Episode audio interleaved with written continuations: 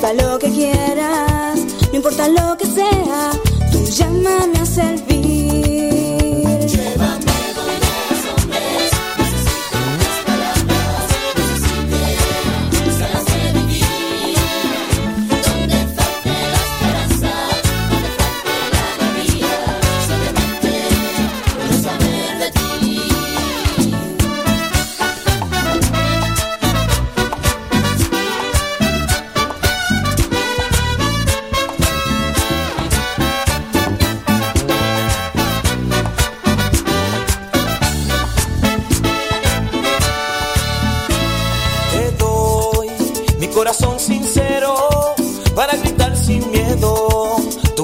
Señor.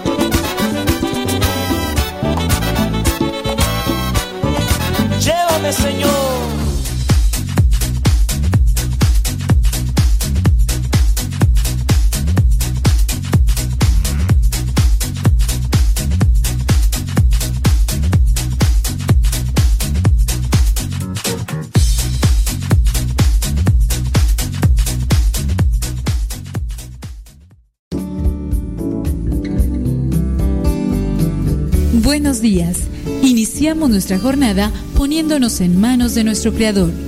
Pedimos su gracia para enfrentar como hijos suyos cada reto que la vida nos presente, acompañados de María, la dulce Madre que nos invita a proclamar las grandezas del Señor. Camina con nosotros en radiocepa.com, emisora católica de los misioneros servidores de la palabra.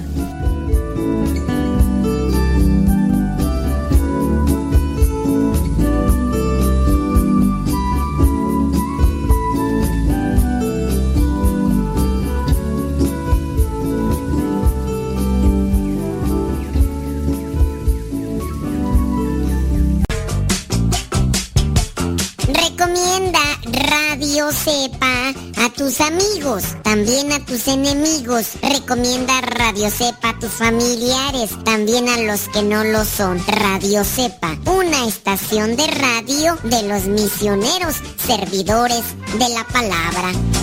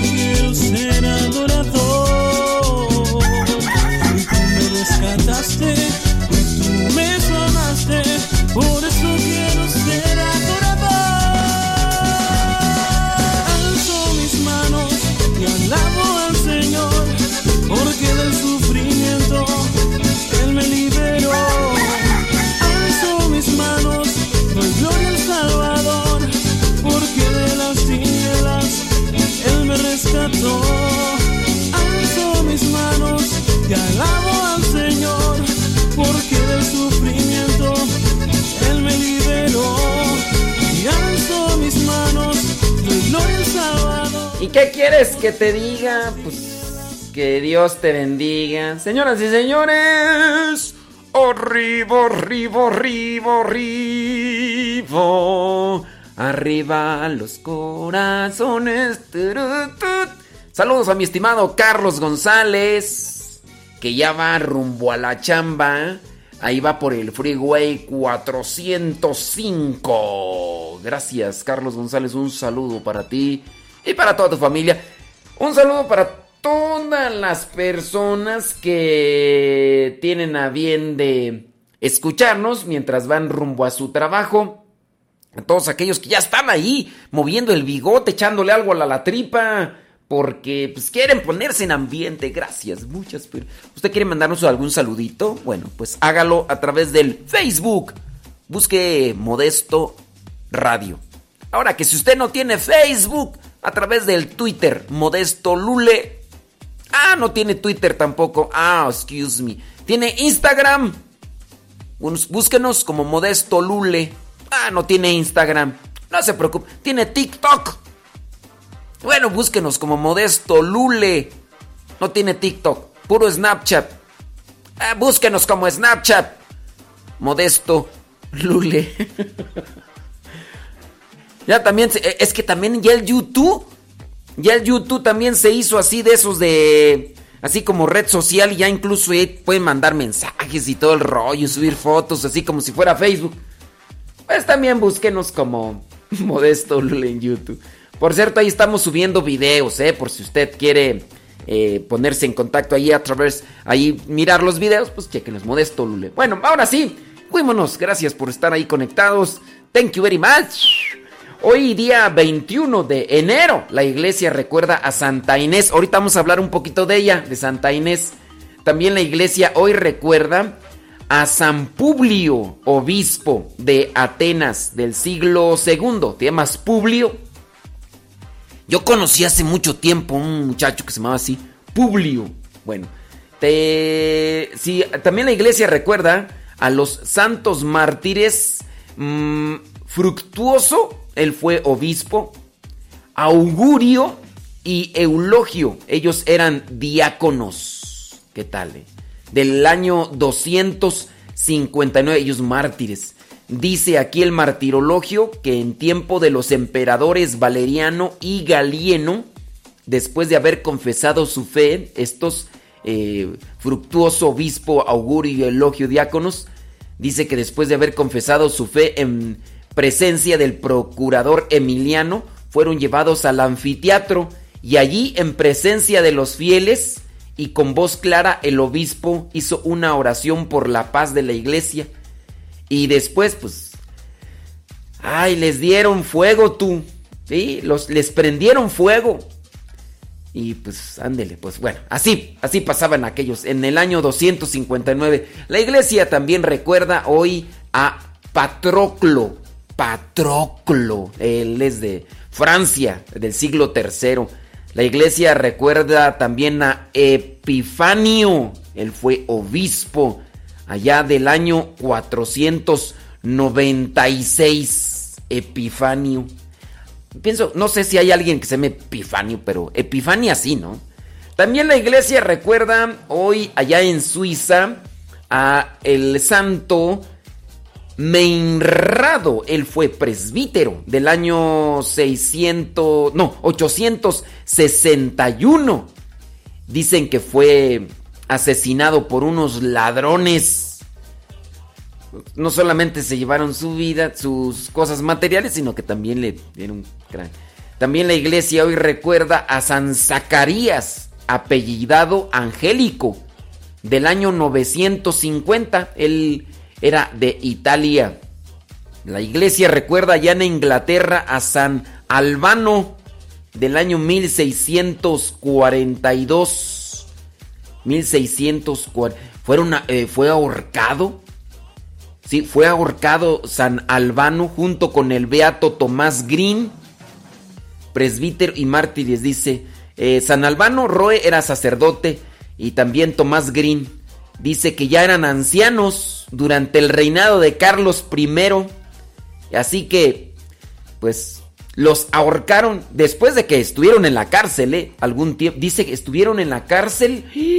¡Santa Madre de Dios! Estuvieron en la cárcel 17 años. 17 años estuvo en la cárcel Albano. Y Tomás Green estuvo 14 años. Después de ese tiempo, los ahorcaron. Dijeron, estos no se mueren por estar en la cárcel. Ah, pues. Y que los ahorcan tú. Ay, no, hombre, estas cosas. La iglesia allá en Corea recuerda al santo Juan Ji Yunil. Él era padre de familia, él era campesino y era catequista. Y pues por andar eh, en la catequesis evangelizando, le dieron una unos golpes, unos azotes.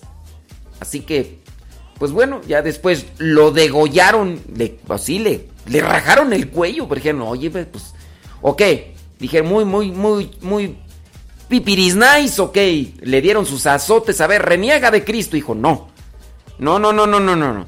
Ah, no, pues te vamos a dar cuello. Y pues ándale, que le dan cuello. San Juan G es del año 1867. Bueno, pues Oigan, eh, hablando un poquito de estos santos, usted sabe, ¿no? Pues eh, se acusa, se señala. Fíjense todas las, cosas por las que pasaron los santos. Ahorita vamos a hablar también de Santa Inés, virgen y mártir, que pues fue denunciada por los pretendientes. Los pretendientes ahí querían con ella, dijeron, oye, pues tú te ves de buen eh, eh, te ves de buen ver. Cásate conmigo y decía Santa Inés, no, no, no, no, no, no, no. Ah, no, pues me desprecias. Te voy a denunciar. Y fue con... Bueno, ahorita vamos a hablar de ella. Saludos a todos los que se llaman Juan. Hoy es día de San Juan G. Junil. Te llamas Albano. Saludos, Albano. Zacarías, te llamas Zacarías. Menrado. Epifanio. Patroclo. Te llamas Fructuoso. Te llamas Augurio. Te llamas Eulogio. Te llamas Publio te llamas Inés, pues ¿qué quieres que te diga? Pues que Dios te bendiga. Si ustedes llevan estos nombres, pues felicidades si están celebrando su santo o están cumpliendo años. Cumpleaños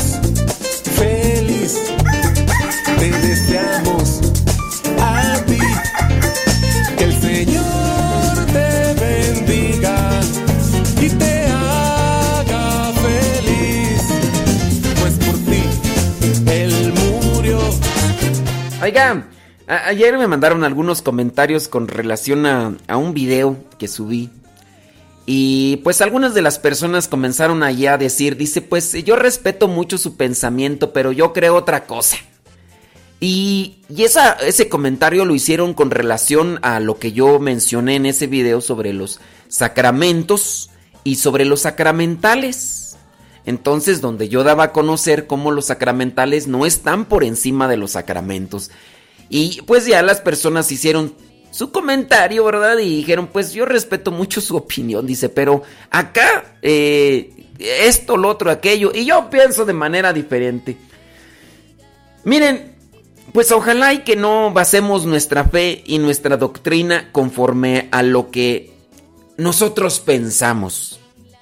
Porque al hacer eso, nosotros lo que estamos haciendo es relativizar. Es decir, ya no es eh, lo que dice la iglesia, ya no es lo que dice la palabra de Dios, ya no es lo que dice la doctrina, es lo que yo pienso. Y si yo pienso otra cosa diferente, pues yo te respeto, pero pues es tiene más valor lo que yo creo. ¿Sabe cómo se le llama eso? A eso se le llama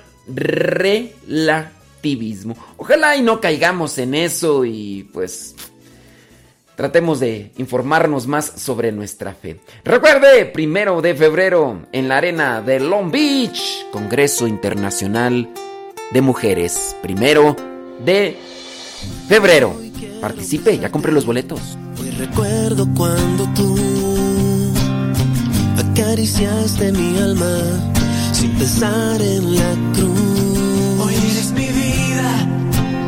eres lo mejor. Te amo como arena al mar, como un niño papá. Ayer un hermano seminarista me dijo, oye, ¿por qué no les mandas saludos a los de Michoacán? digo, pues es que no se reportan. Allá de Marabatío, Michoacán.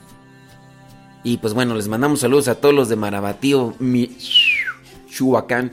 A los de Sinapecuaro. María Elena Benítez, allá en Sinapecuaro. Bueno, pues saludos.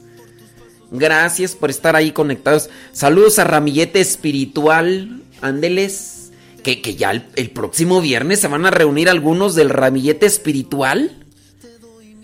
Se van allí a reunir con Nercy Navarro. Ande pues, que Nercy Navarro va a venir a México.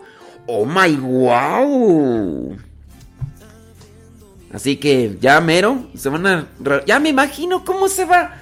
¿Cómo se va a poner ese, esa, reunión de ramilleta espiritual? No, no, no, no, no, no, no, no, no. Dios guarde la hora. Dios guarde la hora, ya te imaginarás. Bueno, ¿te imaginas que se pudiera reunir con Nayibé, con Marisela Ledesma, con Eleazar? ¡No! ¡Santo cielo! Bueno, pues el próximo viernes 24 de enero ahí en, ahí en la Basílica se van a reunir. Dice Karina, León ahí en Sinapecuaro. Ande pues, hombre. Saludos.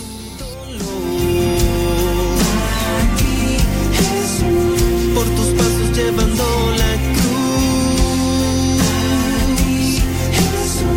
Te doy gracias, yo te doy mi voz, te doy mi corazón.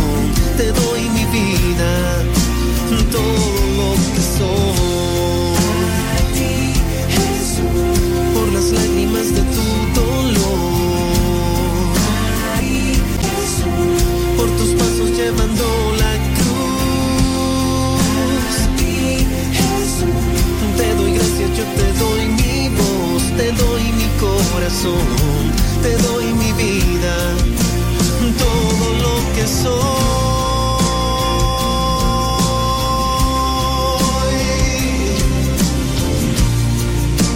Todo lo que soy, por el resto de mi vida entregado a ti.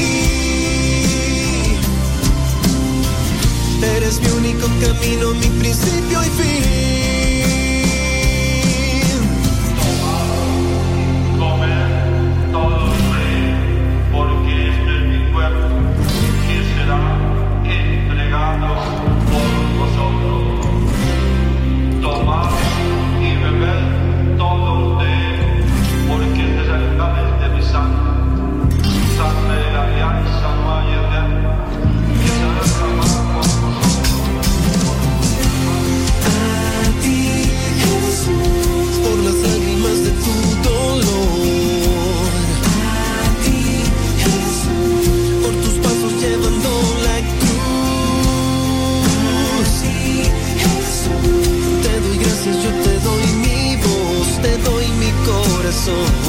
Te doy mi vida, todo lo que soy.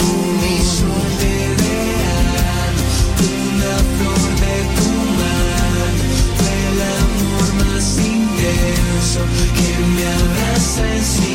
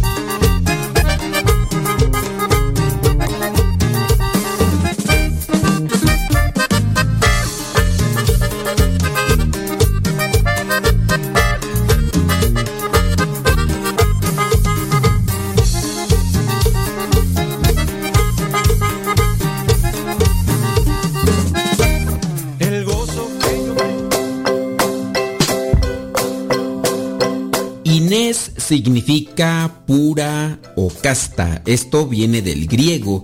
Santa Inés fue una adolescente o joven romana nacida y martirizada en Roma en la primera mitad del siglo IV. Pocos datos que se tienen de ella, pero esos facilitaron el origen de varias leyendas piadosas en torno a su martirio. Según la más difundida, ella era una joven, además hermosa, y tenía dinero. Dicen que era pretendida en matrimonio por muchos nobles romanos y por no aceptar a ninguno, dando a conocer que ella ya estaba comprometida con Cristo, los que fueron rechazados la acusaron de cristiana, la llevaron a un prostíbulo y dice la leyenda piadosa que fue protegida por unos ángeles y que también se dieron cierto tipo de señales celestes. Después de eso fue puesta en una hoguera que no la quemó y como no moría, la decapitaron en el año 304. La hija del emperador Constantino, llamada Constantina, le hizo una basílica en la vía Nomentana y surgió una fiesta a la santa a mediados del siglo IV. Escritores antiguos como Ambrosio de Milán, el Papa Damaso y el poeta Aurelio Prudencio dejaron testimonios sobre Santa Inés. En torno a ella surgieron costumbres y ritos religiosos como el de los corderos blancos, de cuya lana se hacen palios para dignatarios eclesiásticos. La tradición la considera a Santa Inés como patrona de las jóvenes, de la pureza, de las novias y prometidas en matrimonio, y de los jardineros, ya que la virginidad era simbolizada como un jardín cerrado. En la iconografía aparece como una niña o señorita, siempre con una actitud orante. Además, una diadema sobre la cabeza y una especie de estola sobre los hombros y la espalda, esto con alusión al palio. Como atributos se le dan un cordero a sus pies o también en sus brazos, esto por la evocación de su nombre. También se le representa con una espada, una palma y lirios en alusión a su pureza y martirio. Su nombre entró en el canon o plegaria eucarística primera. El día 21 de enero se recuerda a esta santa. Santa Inés ruega por nosotros.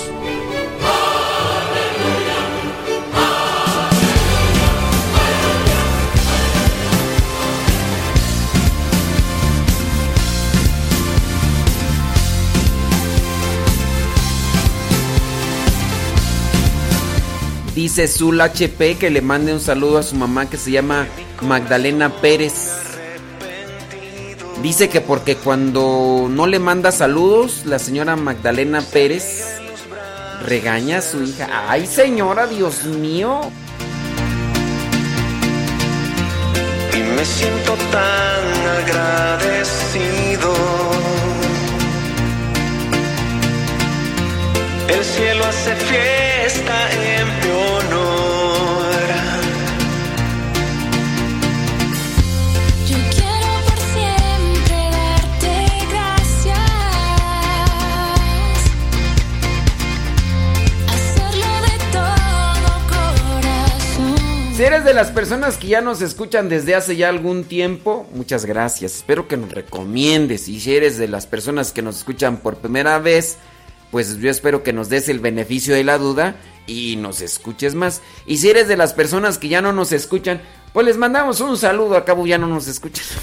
Se decepcionaron con nosotros. Ni aguantan nada, hombre. Se goza la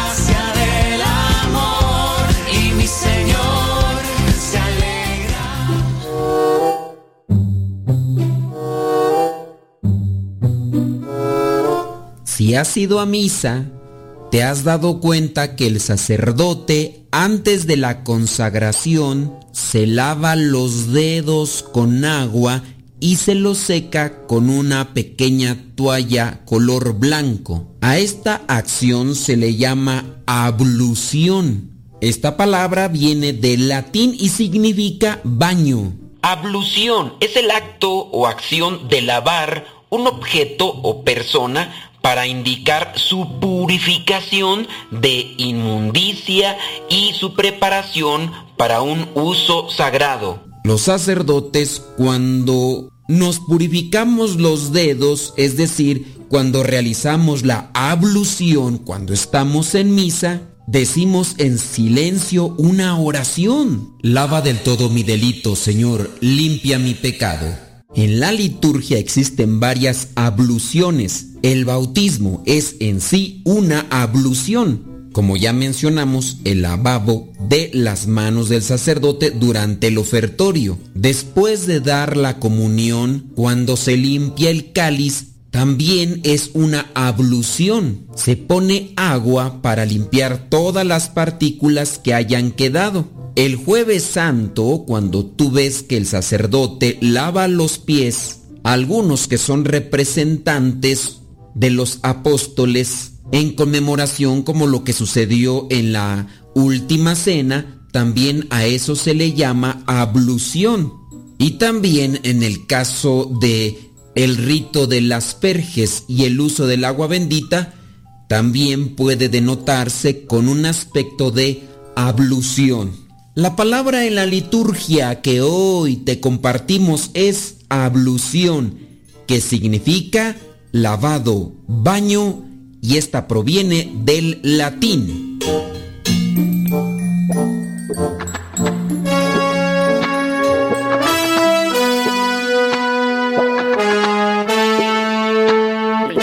¿Cuál fue la palabra litúrgica del día de hoy? ¿Y qué significa? Que no se te olvide. Hay que ir aprendiendo cosas, ¿no? Todos los días que nos ayuden.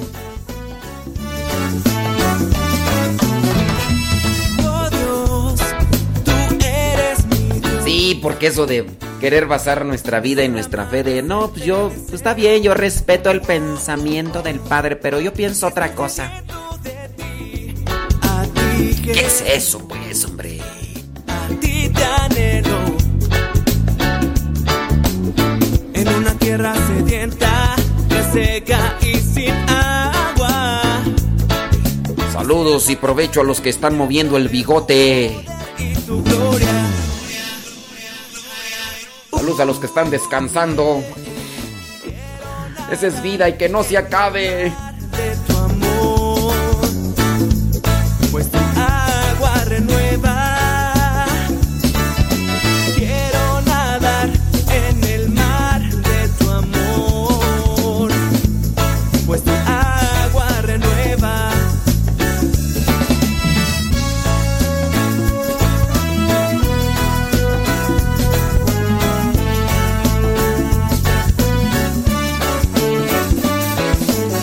Ablución, lavado o purificación. Acuérdense, eso va referido a cuando el sacerdote se lava las manos, que purifica mis- mi vida, purifica mi sed. También cuando se lava el cáliz después de haber dado ya la comunión, eso, ablución. También cuando... Pues también el bautismo vendría a ser un tipo de ablución porque y cuando se echa agua bendita. Eso. Purificación. Lavado o purificación. Ah, mira. Oye, pues ahí se hizo una ablución en la misa. Oh, ¿Qué es eso? Es para que veas, yo ya salí de mi ignorancia.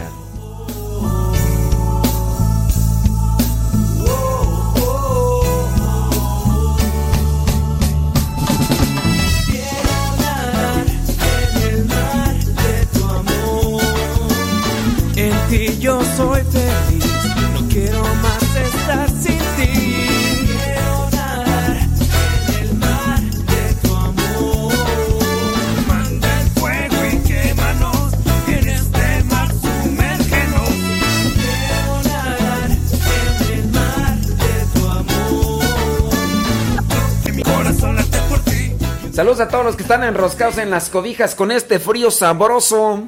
Un saludo a todos los que nos escuchan para que nadie se sienta.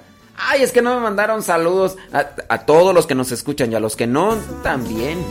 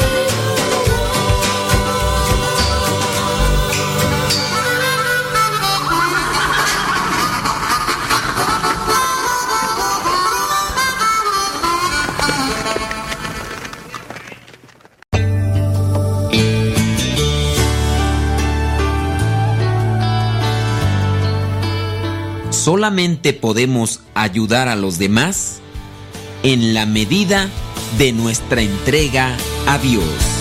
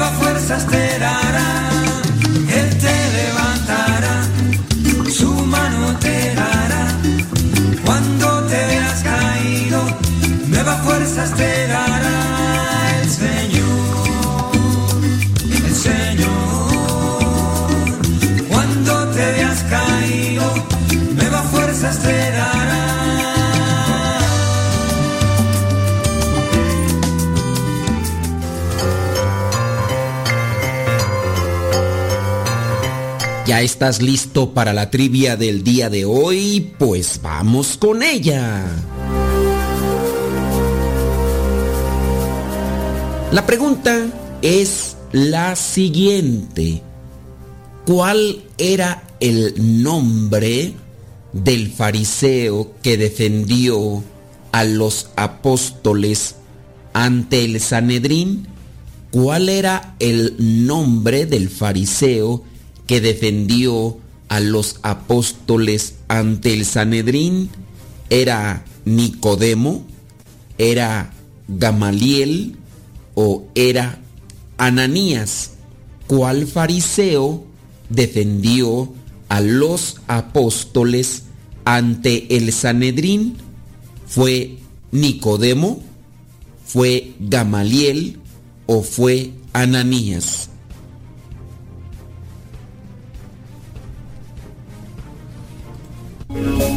Si tú dijiste que era Nicodemo, déjame decirte que no, te equivocaste. Si tú dijiste que era Ananías, también déjame decirte que te equivocaste. Pero si tú dijiste que fue Gamaliel, déjame decirte que tienes todititita la razón. Esto lo podemos verificar en el libro de los Hechos de los Apóstoles, capítulo 5, versículo 34.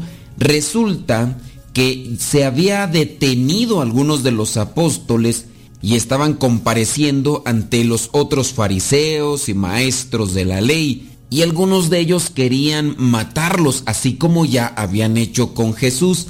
Y ahí sale la defensa de este Gamaliel. Dice desde el versículo 33, cuando oyeron esto, hablando de los fariseos y maestros de la ley, se enfurecieron y quisieron matarlos. Pero entre aquellas autoridades había un fariseo llamado Gamaliel, que era un maestro de la ley muy respetado por el pueblo. Este se puso de pie y mandó que por un momento sacaran de allí a los apóstoles. Luego dijo a las demás autoridades, israelitas, tengan cuidado con lo que van a hacer con estos hombres. Y en los versículos siguientes da a conocer lo que ha pasado con otros hombres. Y pues prácticamente sale a la defensa de los apóstoles. Dice en el versículo 39 que los demás le hicieron caso a Gamaliel, así que llamaron a los apóstoles en el versículo 40, los azotaron y les prohibieron seguir hablando en nombre de Jesús. Después dice, los soltaron. Los apóstoles salieron de la presencia de las autoridades muy contentos porque Dios les había concedido el honor de sufrir injurias por causa del nombre de Jesús. Y espero no se me confundan porque van a decir, pues no que era un fariseo y ahí dice que un maestro de la ley. No, chequenle en el versículo 34. Entre aquellas autoridades había un fariseo llamado Gamaliel que era un maestro de la ley. El título de maestro de la ley se le daba a aquellos fariseos que adquirían autoridad por diferentes circunstancias. Recordemos incluso que Gamaliel fue maestro de San Pablo y eso nosotros lo podemos verificar en los Hechos de los Apóstoles capítulo 22 versículo 3. Ahí San Pablo dice, yo soy judío, nací en Tarso de Cilicia pero me crié aquí en Jerusalén y estudié bajo la dirección de Gamaliel, muy de acuerdo con la ley de nuestros antepasados. En el caso de San Pablo sabemos que él se convirtió y se hizo seguidor de Cristo. También en el caso de Nicodemo, que también era fariseo. En el caso de Gamaliel se dice que también abrazó la fe cristiana. E incluso dicen que los bautizó Pedro y Juan junto con su hijo Nicodemo. Eso es lo que dice por ahí una tradición. Lo cierto es que Gamaliel utilizó la razón, utilizó la reflexión para poder dar a conocer también la fe cristiana y en este caso ayudar a los apóstoles que ya los querían matar. Utilicemos también nosotros el discernimiento, la reflexión, para poder también fortalecer nuestra fe y hacer las cosas siempre conforme al plan de Dios. Recuerda, el fariseo que ayudó a los apóstoles ante el Sanedrín se llama Gamaliel.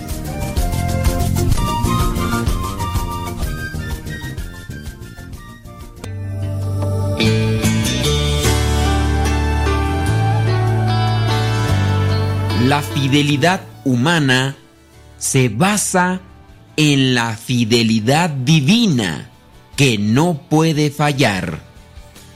Una persona que es fiel a otra persona en el sacramento del matrimonio lo es porque es fiel a Dios.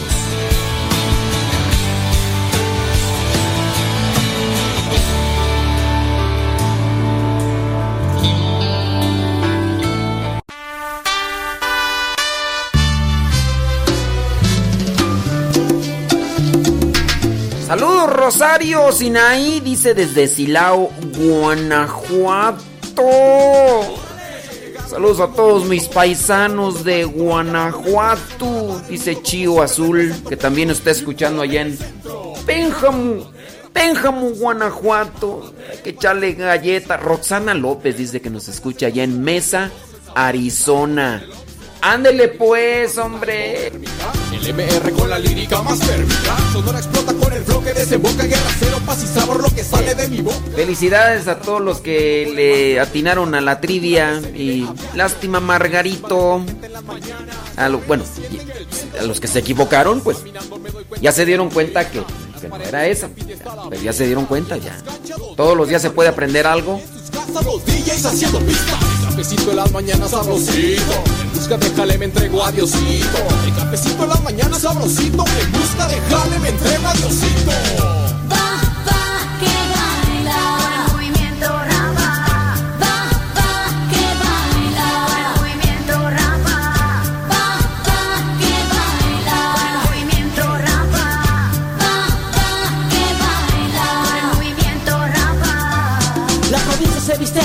Escucha, ve y calla. El concepto se ensambla cada vez que tuvo la casa. Hacemos trayectoria con nuestra vida diaria. Sonido exacto, tirando palabras yo sigo llegando. Siempre con un toque fuerte y la mirada como siempre al frente. Sonora es el ambiente con el estilo potente. En Quizos me encuentras con los compás como siempre. Damos un poco de sabor, en esto damos lo mejor. Así que sube tu mano, te sigue gozando. La música está sonando, vamos todos a lavarlo. Ay, Dios mío santo. A ver los que están allá en Los Ángeles, si nos pueden hacer el favor de revisar. Nos dicen que allá en Los Ángeles, no sé en San Diego, eh, los que nos escuchan por la 87.7 FM, Dice, no hay programa por la radio, no se escucha nada. A ver, si nos pueden hacer un favor también. Dice que no hay señal por la 87. Los que están en San Diego también si pueden eh, revisar a ver si... No sé si por, por el internet se escucha. Déjame ver. Deja ver la aplicación de la 87.7 Pero pues a veces pasa, ¿no? Que no. Bueno, ahí por favor les encargo. Que yo quiero darle gloria a él. que yo quiero hacer esto crecer. Este movimiento se encuentra creciendo. únete ya, vamos a vencer. Quiero que te papes de este buen sonido que viene acompañado de la gracia del divino. Quiero que se unan a mi equipo y griten MR cuando yo les pido un grito. ¿Y dónde está el grito? MR. ¿Y cómo dice el grito? MR. Prosigo con mi ritmo, siempre con rumbo fijo, agradar a tus oídos y decirte que está vivo. Que está aquí conmigo, claro, también contigo. esto es.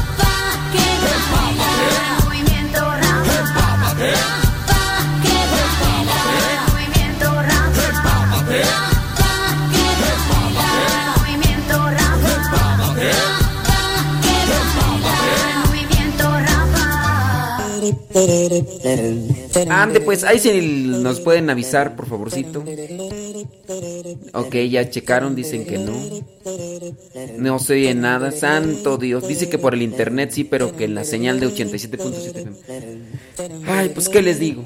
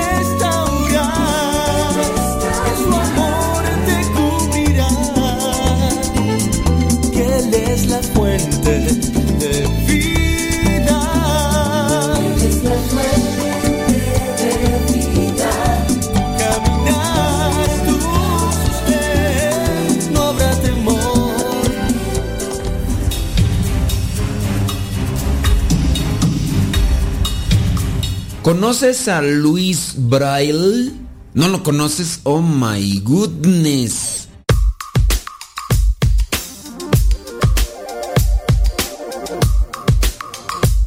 Mira, pues yo tampoco lo conocía, pero él nació en la pequeña ciudad francesa de Courtrai.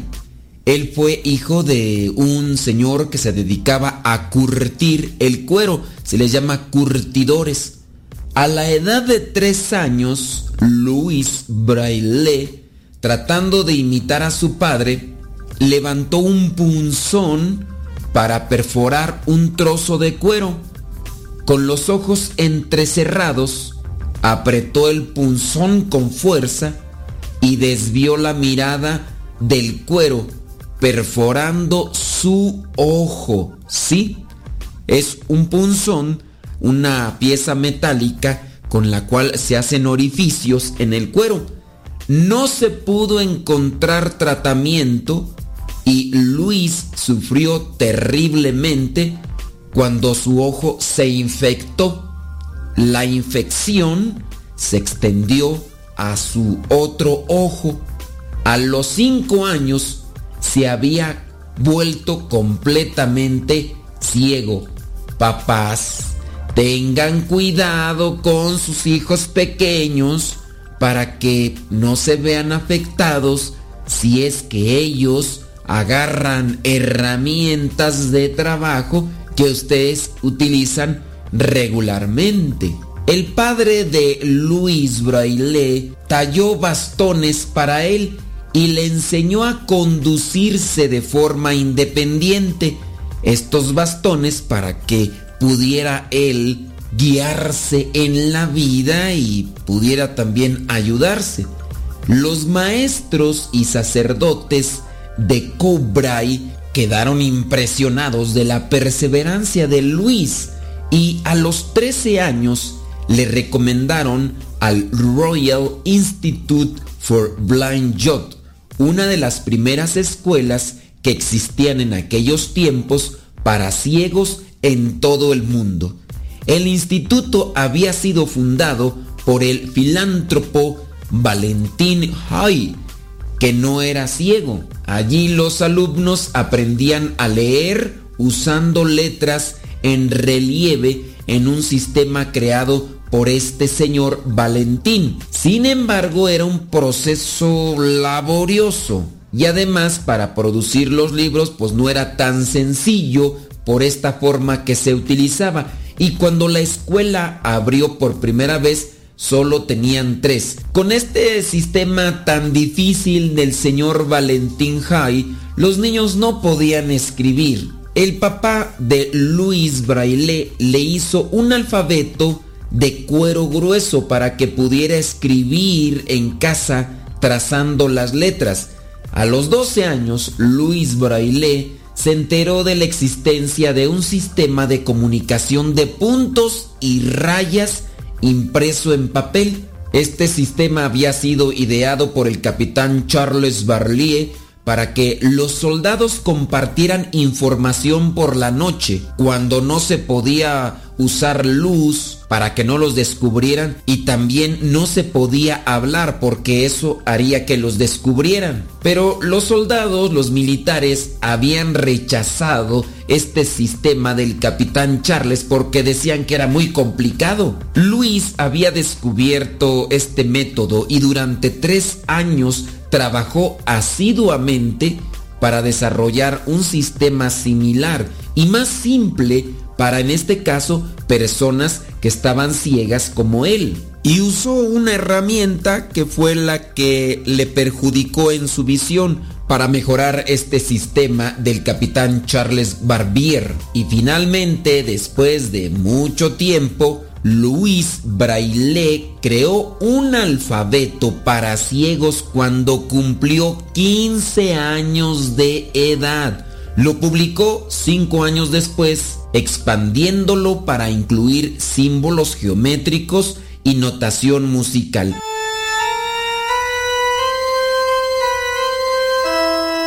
Luis Braille era un apasionado de la música y era un talentoso violonchelista y organista. Incluso en la iglesia él era organista. Luis Braille siguió estudiando y cuando tenía 24 años fue nombrado maestro. Enseñó historia, geometría y álgebra. Sin embargo, el sistema de escritura de Luis Braille no fue aceptado por el instituto donde había estudiado y donde era maestro.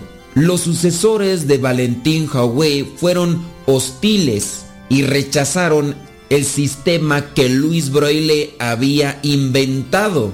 E incluso dicen que despidieron al director del instituto, al doctor Alexander Francois René, por tener un libro de historia traducido al braille. es decir, con el sistema que había inventado Luis Braille. Luis murió de tuberculosis a la edad de 43 años. Dos años después de su muerte, su sistema fue finalmente aceptado por el instituto donde él había estudiado ante la insistencia de los estudiantes. Y este sistema que había inventado Luis Braille se extendió por todo el mundo. Así que cuando veas un letrero en braille, acuérdate que fue un cristiano católico el que lo inventó, su nombre Luis Braille.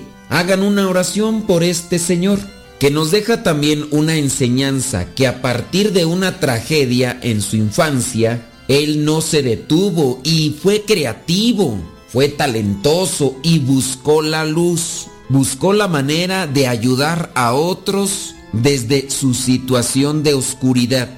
La penumbra y la luz pueden ser físicas, pero si en el interior hay luz, ni la oscuridad física puede apagar la brillantez del alma. Luis Braille nació un 4 de enero del año 1809 en Francia y murió un 6 de enero del año 1852 a los 43 años también en Francia. Murió de tuberculosis. Fue músico, maestro del Instituto de Jóvenes para Ciegos de París e inventor del sistema braille y también de la notación musical para discapacitados visuales.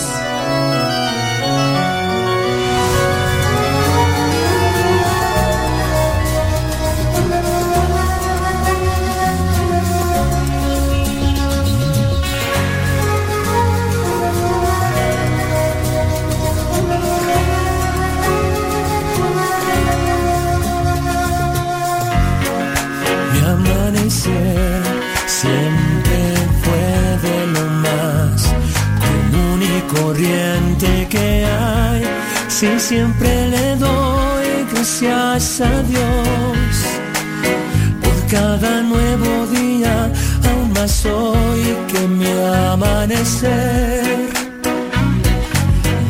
es el mismo que solía ser. Por ahí encontré en una página lo que son cuatro compromisos de los papás en la primera comunión de sus chamacos.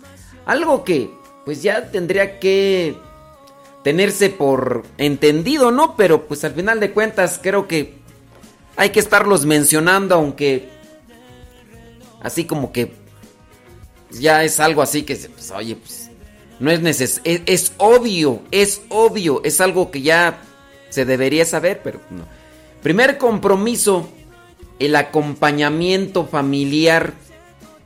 Es decir, la familia debe de acompañar al niño que hace la o a la niña que hace la primera comunión en la fe.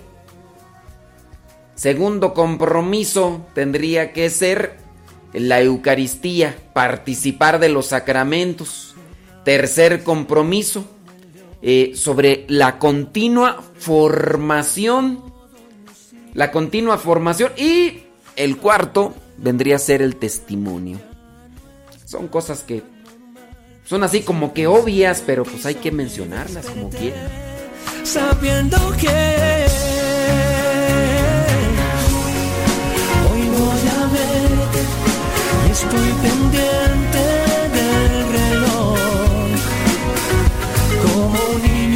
noche de Navidad. Hoy es un día especial. Y no hay lluvia de estrellas ni eclipse total. Hoy voy a ver, no es suficiente la imaginación. No hay retrato que te pueda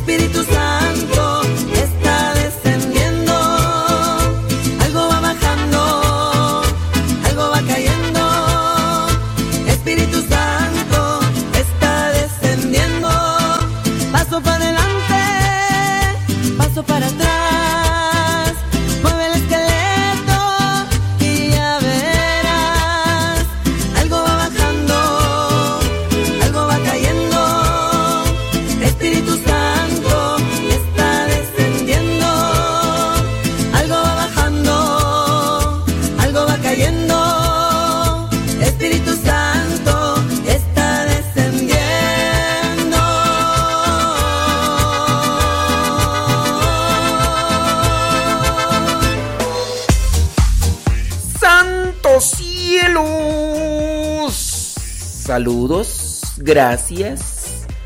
Gracias a un saludo a todos, porque luego dicen que no que no los saludo.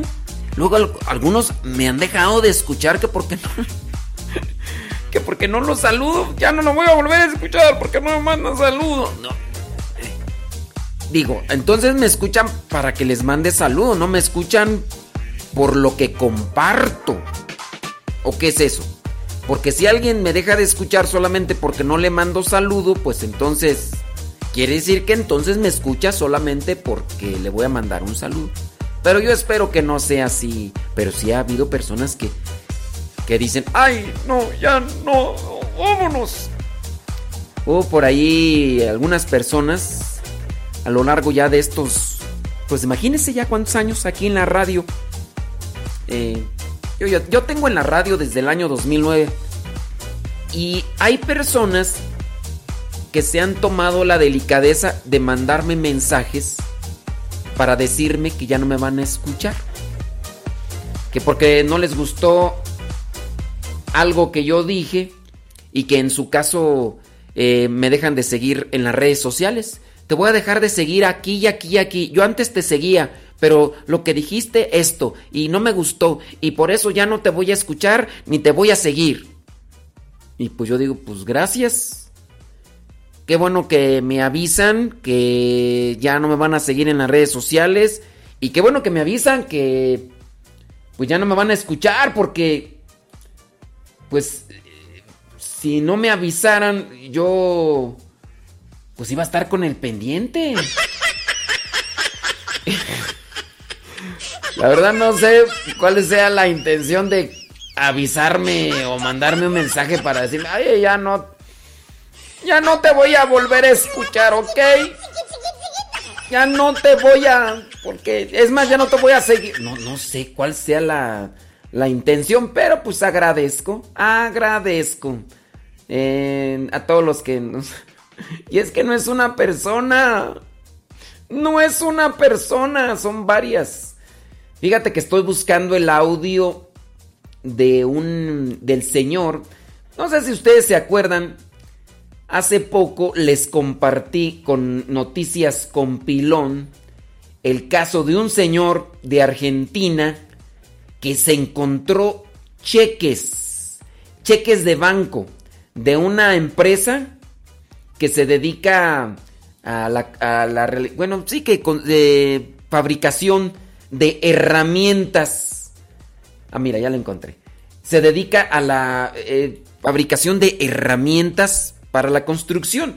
Entonces este señor se encontró cheques eh, allí tirados en la calle. Estaban ahí amarrados con una cosa y pues te los encontró. Entonces él iba en su carrito. Él trabaja en una compañía telefónica. Entonces pues como se dedican así a andar arreglando lo de las líneas telefónicas y todo lo demás. Y dice que los cheques así eran, son, eran un equivalente a 36 mil dólares. Pero en Argentina, pues. Y entonces, como recompensa, ¿qué fue lo que le dieron? Le dieron una pala. Una pala. El problema es que él vive en un edificio. Dice que, pues él los regresó sin esperar que le dieran un cheque grande. No, no, no. Mira, por ahí escuchando una radio secular, le hicieron la entrevista. Entonces de la radio esta secular yo extraje lo que vendría a ser eh, parte de lo que dijo este señor. Este señor que se llama, déjame ver cómo se llama. Eh, Luis. Luis Span de Argentina. Fíjate, le hicieron la entrevista y esto fue lo que respondió con respecto a pues a esto que sucedió.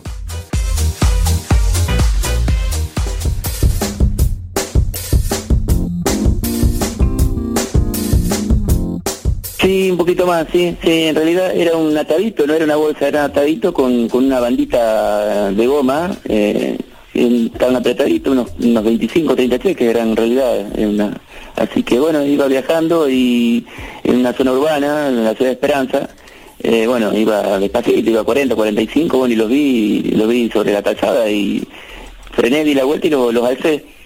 Y bueno, eh, me asusté de entrada porque en realidad eran cheques de distintas provincias de acá de la, de la- de la República Argentina.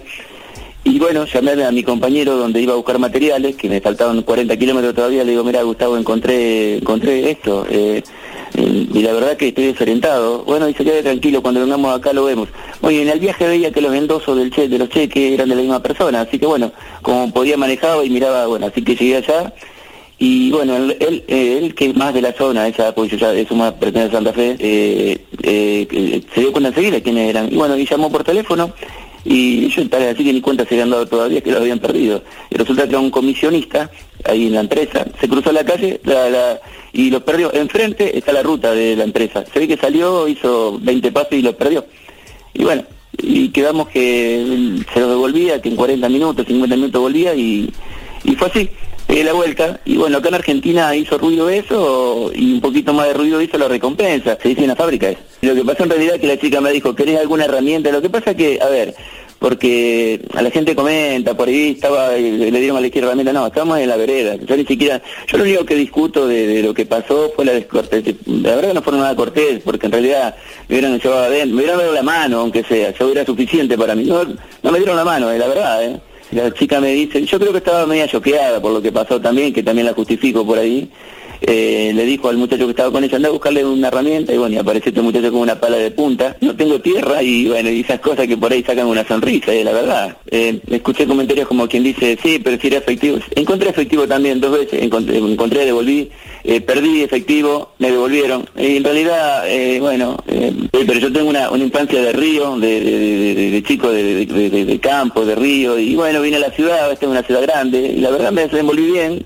Eh, un trabajo, bueno, que en su momento me, iba bien, ahora no me va bien, pero bueno, eh, sigo viviendo, pero mis principios los tengo de toda la vida. Pues esa es la voz de este argentino Luis Spam, que pues encontró estos cheques. Y entonces ya cuando se dio cuenta que eso, algunos cheques eran al portador, o sea que él podría haberlos llevado a cualquier lugar y pues aquí traigo estos cheques y ya, y ya, paga con eso. Pero él dice, yo tengo mis principios, fui criado con principios, los mantengo, yo vengo de un... Pues él dice, yo fui criado en el río, así como para decir, acá como en México podríamos decir, en el rancho, en el rancho, yo soy de rancho. Sí, señores, soy de rancho, soy de votación, como yo. Entonces tiene principios, tiene valores, lo educaron, pues sin duda, allí con, eh, con su familia, la abuelita. Todavía en algunos lugares de rancho, no digo que todos los de rancho tienden a ser honestos, sinceros, no, pero pues pienso que hay todavía muchos valores que se rescatan. Ya se traslada él a la ciudad y dice yo los mantengo. Y es algo que se, se valora, ¿no? Y se, se admira. Es decir, no se ha dejado contaminar. No se ha dejado contaminar. Y dice que ni siquiera la mano le dieron. Que ni siquiera la mano le dieron. Así compartir. Muchas gracias. De verdad, ustedes bien. No, tráele una pala, dásle una pala. Y ni siquiera la mano dice que eso fue lo. O sea, y, y él dice, no es la primera vez que se encuentra algo. Es- otras veces se ha encontrado dinero. ¿Ustedes qué hubieran hecho? No, no, nada más como pregunta. Yo espero que... Miren, hace poquito yo les compartí un video ahí en mis redes sociales y sin afán de querer, pues a lo mejor alguien se me va a juzgar, ya ay, presumido, que no sé qué, lo que, lo que hace la mano derecha que no lo sepa la izquierda, pero creo que también uno debe de buscar compartir las cosas. Si uno dice, no, pues no, no voy a compartir esto, pues ya, creo que la intención, ¿con qué intención lo haces? A presumir. Ah, bueno, eso- eso ya está mal. Pero yo una vez ya también por ahí les compartí un video en mis redes sociales. Íbamos a celebrar misa. Eh, me llevaba el señor Andrés. Y en eso yo veo del otro lado de la calle a un chavo que sacó su celular de la bolsa de su pantalón. Él iba caminando. Cuando él saca su celular, veo que le salen unos papelitos parecidos a unos billetes. Y le dije al señor Andrés, mire, se le cayó dinero a ese muchacho. Nosotros íbamos ya a la misa y traíamos el tiempo así, contadito. Dice, me voy a regresar a cabo si alcanzamos. Entonces se regresa y entonces el muchacho iba caminando y ya más o menos por donde yo mire que se habían caído los billetes, me bajo. No era un billete, eran dos, eran 100 pesos. Y entonces ya alcanzamos al muchacho y le dije, oye muchacho, ven. Le digo, se te cayó dinero. Dice, ah, se me cayó dinero. ¿Cuándo? Le dije, ahorita que sacaste tu celular. Contó el dinero y efectivamente. Dice, ah, sí, mira, ten. Hay que buscar siempre regresar a aquello que nos encontramos. Digo, habrá ocasiones en las que no se puede, pero mejor ser honestos. Creo que hasta te rinde más el dinero cuando vives en la honestidad, en la sinceridad. Yo eso es lo que pienso. Ojalá y todos busquemos practicar la honestidad y la sinceridad y devolvamos aquello que no es nuestro.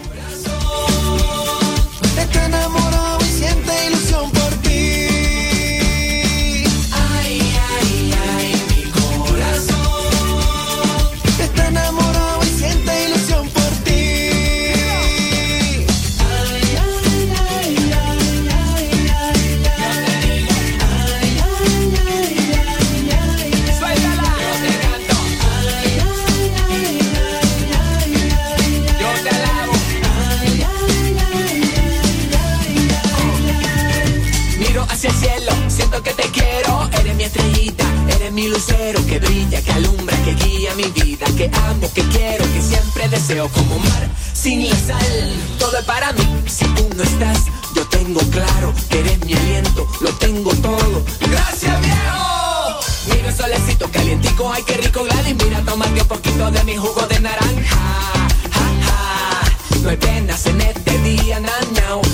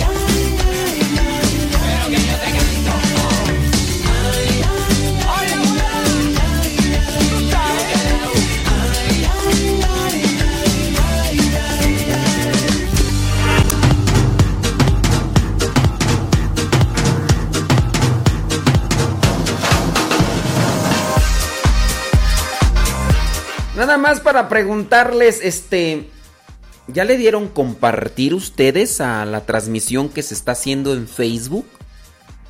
En la página de Facebook Modesto Radio. Hay personas que, fíjense, hace seis días, o a lo mejor más, como diez, una persona me dice, oiga, ¿y por qué ya no transmite la radio en Facebook? Y yo le dije, desde el primero de enero del 2019, comenzamos a transmitir por la página de Facebook que se llama Modesto Radio. Dice, ah, pues es que como usted nunca dice nada. Me acuerdo yo que en enero, febrero, marzo, eh, los díseles, díseles todos los días, ya no voy a transmitir por la página de Modesto Lule No, ya hicimos una página de Facebook nueva que se llama Modesto Radio y por ahí se va a hacer la transmisión de los programas. Y pues bueno, hay personas que todavía no se dan cuenta. Lo mismo pasó, ¿sabes? Con las con las con las eh, reflexiones que ponemos de todos los días. Ya ves que ponemos una reflexión del día y de un libro que siempre pues, estuvimos publicándolo en nuestra página de Facebook personal Modesto Lule. Pero ya teníamos como dos o tres años publicando todo. Hicimos una nueva página y ya, nuevamente, eh, creo que fue a partir del año también 2019, desde enero. Todo enero, marzo, enero, febrero, marzo, abril. Diciéndoles, ya hicimos otra página donde estamos colocando las reflexiones del día, ya y también la semana pasada otra persona me dice, subí un video, ¿cuál video fue tú? No me acuerdo qué video fue. El chiste es que una persona me reclamó y me dice, ahora ya veo por qué no sube las reflexiones diarias. Le digo, ¿a qué te refieres? Pues sí, las reflexiones diarias del librito. Ya veo por qué, porque anda usted haciendo otras cosas que no debería. Dije, ay, excuse me. Le dije, pues para tu información, desde enero del 2019 estoy subiendo las reflexiones en otra página y lo estuve, dice y dice y dice. No es cierto. Yo aquí estoy todos los días en la página y usted no dice nada. Miente, tiene que confesarse. Dije, oye, excuse me, excuse me. Pero en fin, espero que me ayuden ustedes a dar, compartir a la transmisión que se hace en Facebook la transmisión que se hace en Facebook, en la página de Facebook Modesto Radio. Ahí se quedan guardadas las, las transmisiones. Lo mismo sucede con la página de YouTube Modesto Radio. En YouTube Modesto Radio, ahí ahí se quedan las las transmisiones grabadas. Por cierto, ayer se nos fue el internet y regresó como hasta las cuatro y media de la tarde, hora de México. Ayer. Por eso ya estaba yo listo para comenzar la transmisión y ¡pum! que se va. Pero fue un problema general. Fueron las líneas, todas se cortaron, tas, tas, tas, tas. Ni una funcionó.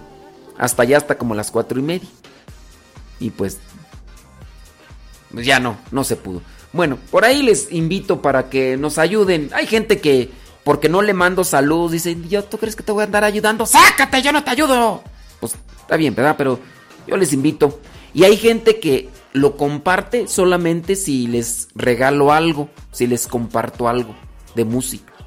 Y pues, o sea, lo hacen si, digo, ya, ya con todo el trabajo que realizamos. Ya miren, ya les compartí la trivia. En esa trivia me llevé más de 20 minutos, 30 minutos y dura la trivia 4, ¿no? Eh, lo de Santa Inés también me llevé más de 25 minutos haciéndolo. En que lo grabo, en que lo edito y todo lo demás. También eh, con lo de la información de Luis Braille. Luis Braille. Y así, o sea, son, es tiempo que invierto allí en la grabación y edición para después subirlo al Spotify o al podcast de Modesto Lule y ahí se quedan las cápsulas. Y pues es tiempo y cosas que hacemos y todo. Y, pues bueno. Ya, ya siempre la gente, esa gente quejosa que, ay, a mí no me, nunca me mandan salud. Ay, que no te voy a, ya no te voy a volver a escuchar. Ya no te voy a volver a escuchar. Ay, Dios mío santo todopoderoso con esta gente. Danos corazón, fuerza. Hay gente que también se nos ha ido porque dice que pues que no le gusta. Que no le gusta eh, nuestra música y todo y pues también ya tampoco no quiero decir nada de la, de la música porque otra persona también se quejó. Dice, ¿tú qué, qué tienes que estar diciendo que que la música con derechos y que no sé qué, que no sé cuánto. Y, y dije, no, ya, está bien. Por cierto, esa persona también me dijo que me iba a dejar de escuchar y de seguir. Entonces, que por la música que no le gustaba. Pero bueno.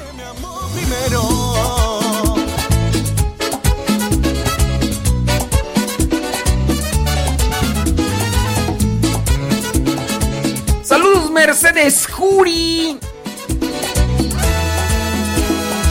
Tengo la esperanza de que pronto cambiará. Lluvia de bendiciones pronto Dios va a derramar. Si le pides con amor y con toda tu fe, ten por seguro que por siempre te va a sostener. Su amor ha sanado. Mis ojos, mi pecho, mi espalda, mis huesos ha restaurado. No vivo en pecado, no, no. Yo creo en su sangre que me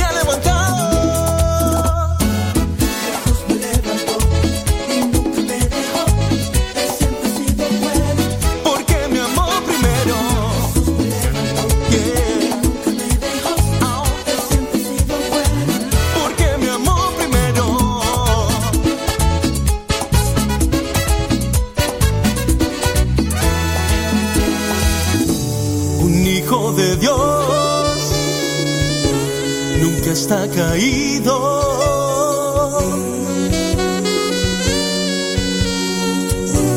Está bendecido.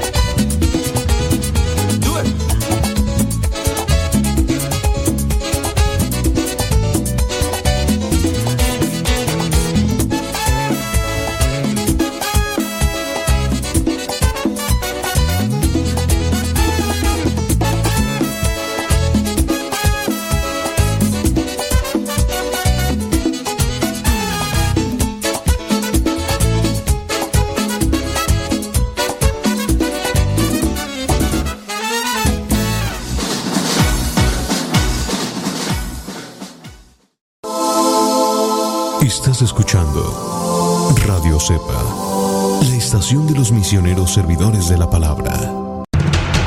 Radio Cepa, Radio Católica por Internet que forma e informa.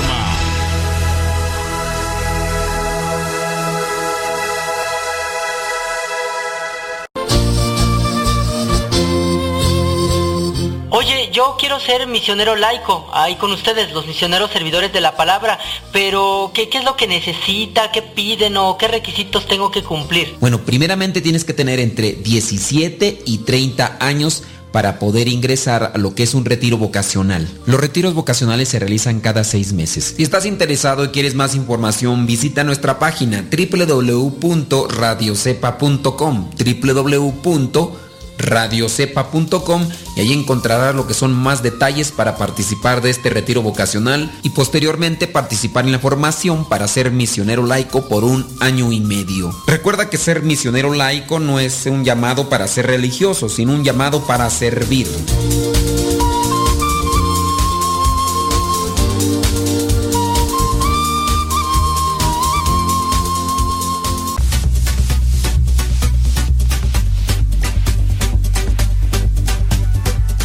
Invitamos a escuchar Radio Cepa a través de tu línea telefónica.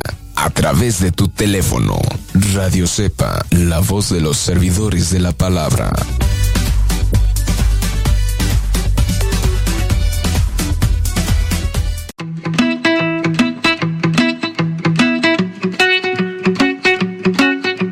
La fiesta del Santísimo Nombre de Jesús es una veneración especial que la iglesia realiza al Sacratísimo Nombre de Jesús debido a su especial poder por sobre todas las criaturas.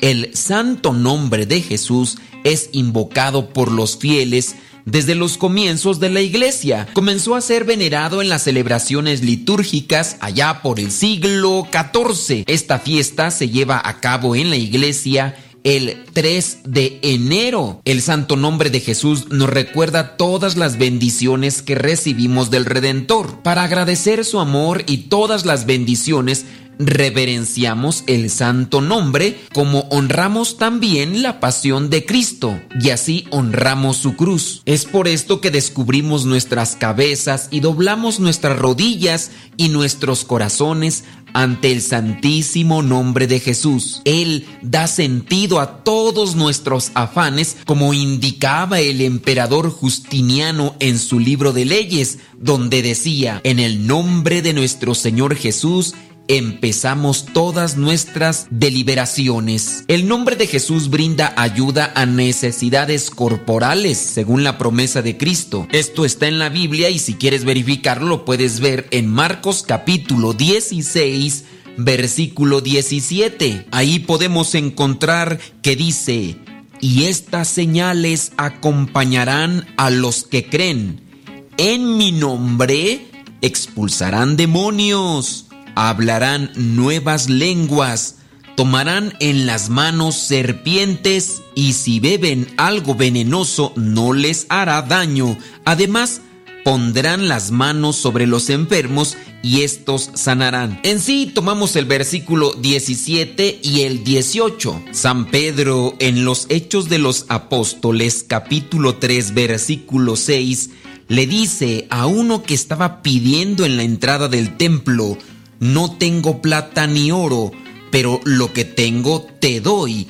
En el nombre de Jesucristo de Nazaret, levántate y anda.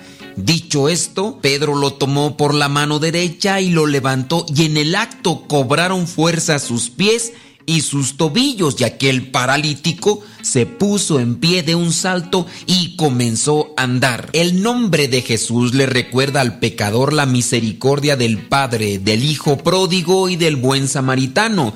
También le recuerda al justo el sufrimiento y la muerte del inocente Cordero de Dios. Nos protege el nombre de Jesús de Satanás y sus engaños por eso el demonio teme el nombre de Jesús, quien lo ha vencido en la cruz. En el nombre de Jesús obtenemos toda bendición y gracia en el tiempo y en la eternidad, pues Cristo ha dicho, lo que pidan al Padre en mi nombre, Él se los concederá. Lo encontramos también en la Biblia, Juan capítulo 16, versículo 23 por eso la iglesia concluye todas sus plegarias litúrgicas por Jesucristo nuestro Señor. Y así se cumple la palabra de San Pablo que nos dice en Filipenses capítulo 2 versículo 10. Dice así, para que ante ese nombre concedido a Jesús doblen todos las rodillas en el cielo, en la tierra y debajo de la tierra. Hablando de Jesús, nos sentimos iluminados pensando en Él recibimos el alimento de nuestras almas, invocándole encontramos la paz, como dice San Bernardo de Claraval. El concilio de León prescribió en el año 1274 una devoción especial al nombre de Jesús y el beato Gregorio X comisionó a la orden de los predicadores para que la pudieran propagar esta devoción. La Santa Sede también concedió a los franciscanos en el año 1530 la celebración de la fiesta del santo nombre de Jesús y el uso se fue extendiendo cada día más. Muchos santos en momentos de aflicción invocaron el nombre de Jesús y en sus vidas encontraron paz. Cuando no te vengan palabras a tu mente en el momento de la oración, solamente repite el nombre de Jesús. Cuando sientas presencias que vienen a tentar tu alma y vienen a perturbarte con cierto tipo de tentaciones, invoca el nombre de Jesús. Dios en su infinita misericordia sabe cómo actuar y Él vendrá en nuestra ayuda. Bendito sea el nombre de Jesús.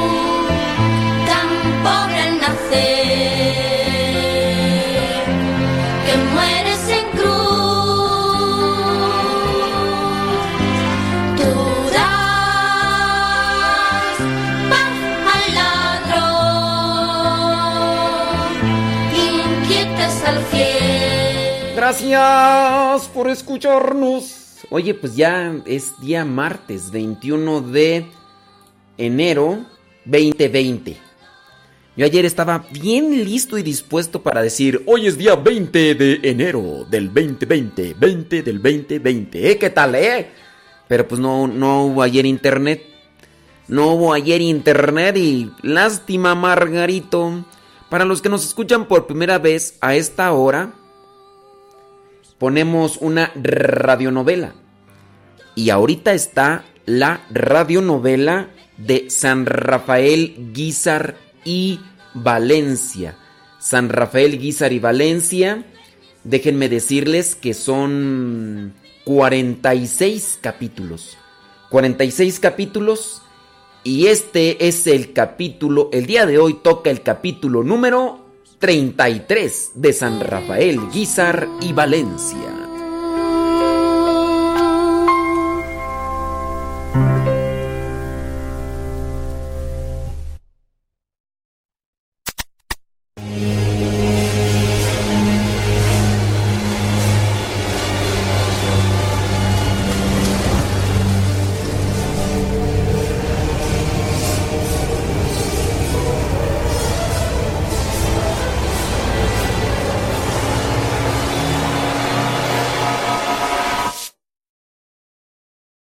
El Espinal.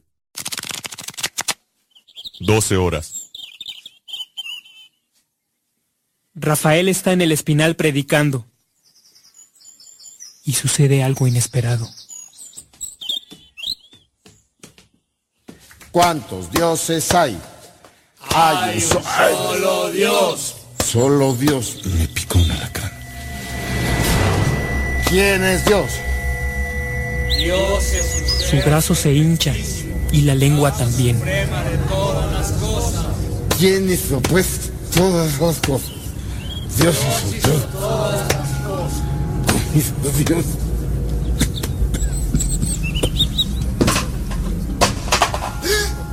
Obispo, se cayó el obispo. Se cayó, se cayó, se cayó, se cayó.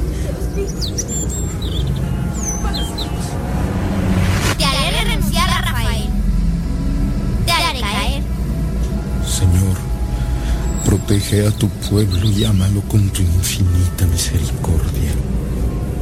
Señor obispo, tiene hinchado el brazo y la lengua. ¡Traigan agua!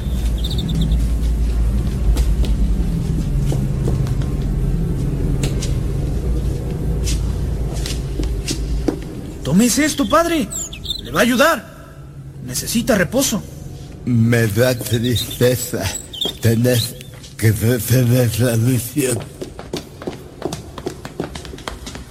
Rafael se levanta y continúa ante el asombro de los presentes.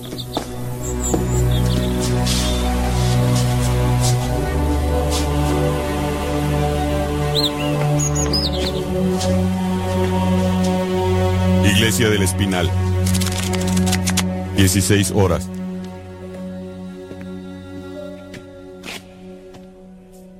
El padre Rafael espera en la iglesia a los niños que se confesarían. De pronto, comienza a tronar y a nublarse.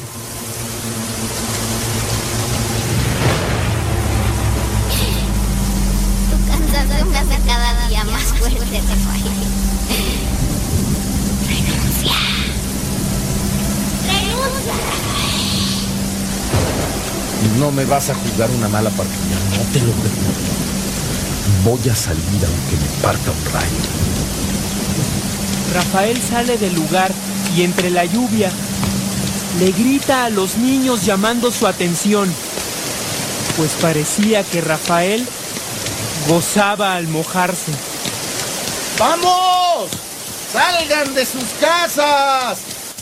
Tú que te sales y te doy una tunda. Por favor, ¡Salgan de sus casas! Si te mojas, te vas a enfermar. ¡Vamos! No pasa nada. No salgas, te lo advierto. ¡Vamos! ¡Salgan de sus casas!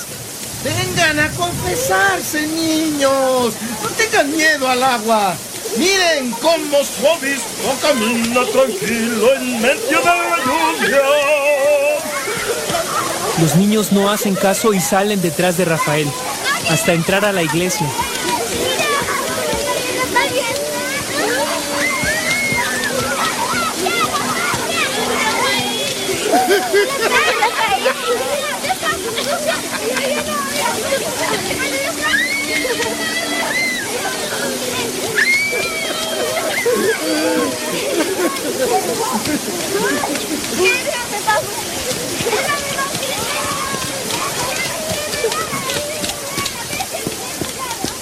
Una vez adentro, el padre Rafael se arrodilla frente al Santísimo. Los niños hicieron lo propio. Acércate, Aurelio. Llama fuerte a la puertecita y repite conmigo. Jesús sacramentado. Jesús sacramentado. Los niños del espinal quieren confesarse para comulgar mañana. Los niños del espinal quieren confesarse para comulgar mañana. Quita el agua. Quita el agua. ¿Qué te respondió Jesús? Mm, Nada. Vuelve a llamar y di conmigo.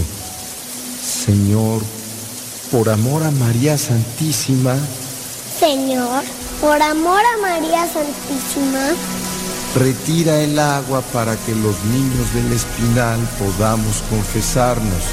retira el agua para que los niños del espinal podamos confesarnos. Para comulgar mañana. Para comulgar mañana. ¿Qué te respondió Jesús? Mm, Nada.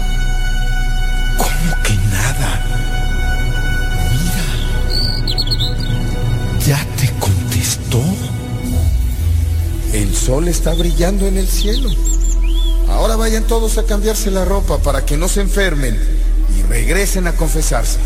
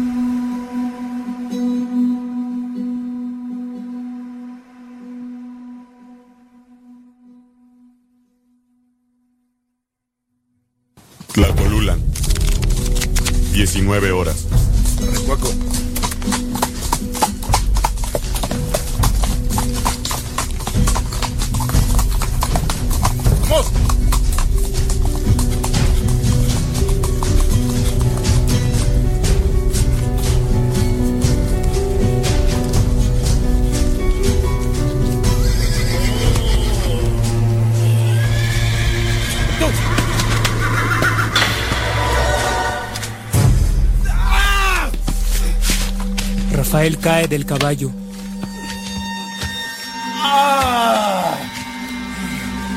Su pierna está abierta y sangra mucho. Óyese, lo ayudamos.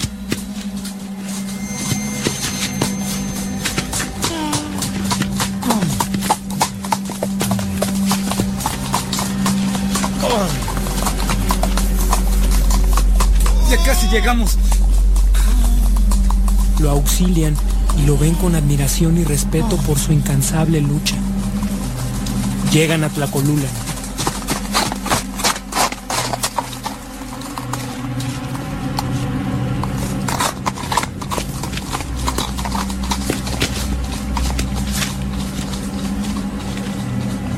Padre Ignacio. Oh, vaya a comprar yo. Rafael se encierra en una pieza. Padre Ignacio llega con el yodo.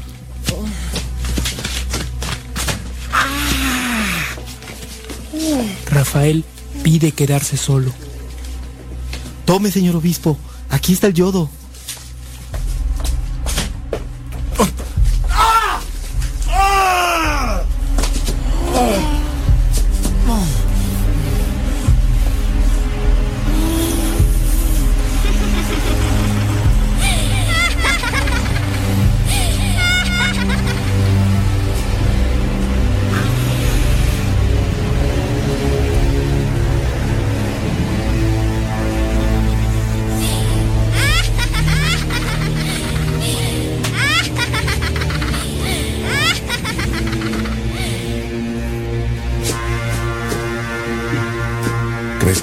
Puedes detener y hacer daño, ¿verdad? Mientras dice esto, abre la botella de yodo. Toma un pañuelo para morder. ¿Qué pasa? Ahora no me hablas. Te asusta la sangre. ¿Me retas, Rafael? Conoce el dolor.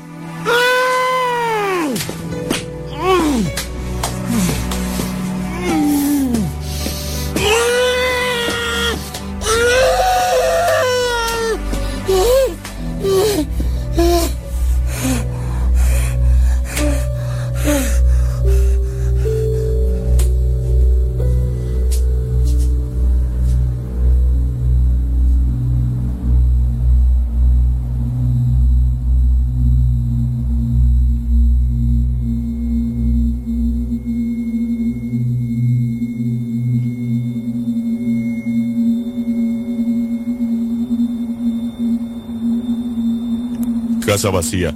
Castillo de Teayo. 20 horas.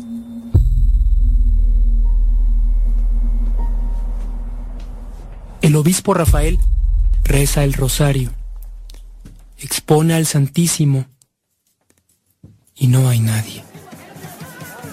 La gente se ha ido a bailar por una murga que llegó.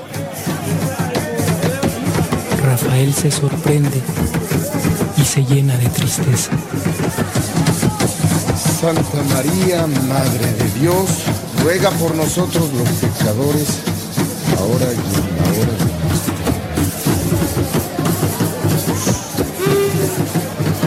¿Qué dices ahora, Rafael? No puedes salvar a nadie. Déjame en paz de una vez por todas.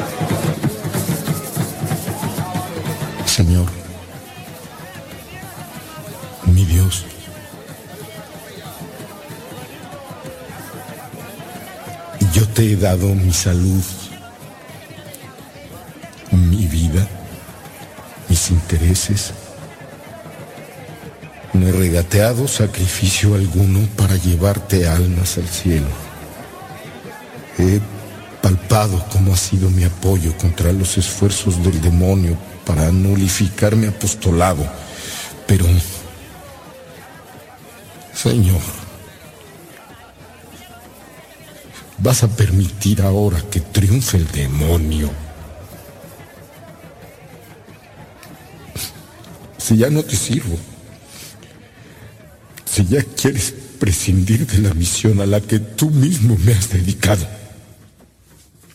mándame al instante la muerte.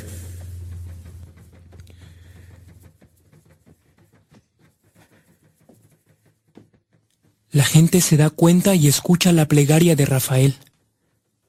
Los sacerdotes que han estado a su lado están impávidos, sorprendidos.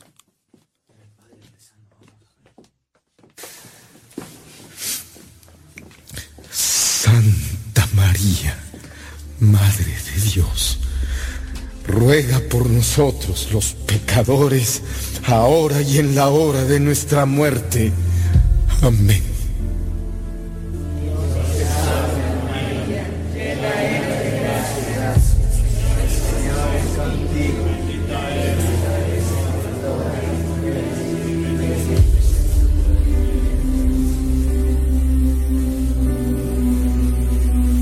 Corre el año 1926 y se decreta una de las más cruentas leyes contra los sacerdotes y católicos, la ley Calles, avalada por su secretario de gobierno, Adalberto Tejeda. Sacerdotes muertos y perseguidos, prohibición de propaganda católica, expropiación de templos y casas religiosas. En pocas palabras, el exterminio de los católicos de México.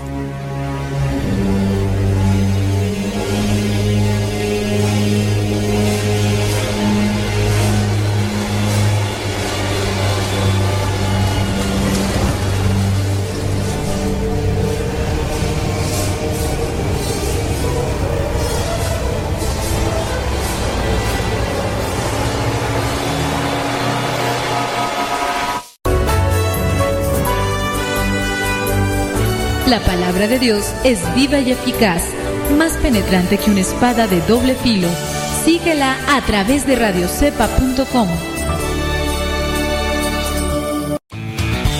Radio Cepa se escucha por internet, pero si no tienes internet, escúchanos en México marcando el número 899 274 66 69 899 274 66 69 o al número 899 274 77 81 899 274 77 81 Si te encuentras en Estados Unidos marca el número 701 719 42 24 701 719 42 24 o marca el número 712 775 82 80 712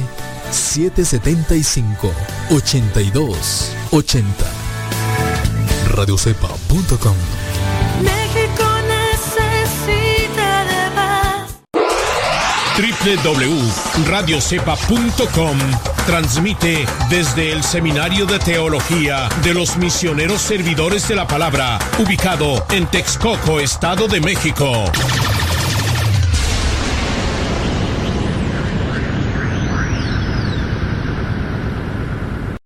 Tómame, llévame a donde vives tú, quiero conocer. Radio Cepa promovemos la música católica contemporánea. Por eso, en cada canto de programación te decimos el nombre del canto y quién lo canta.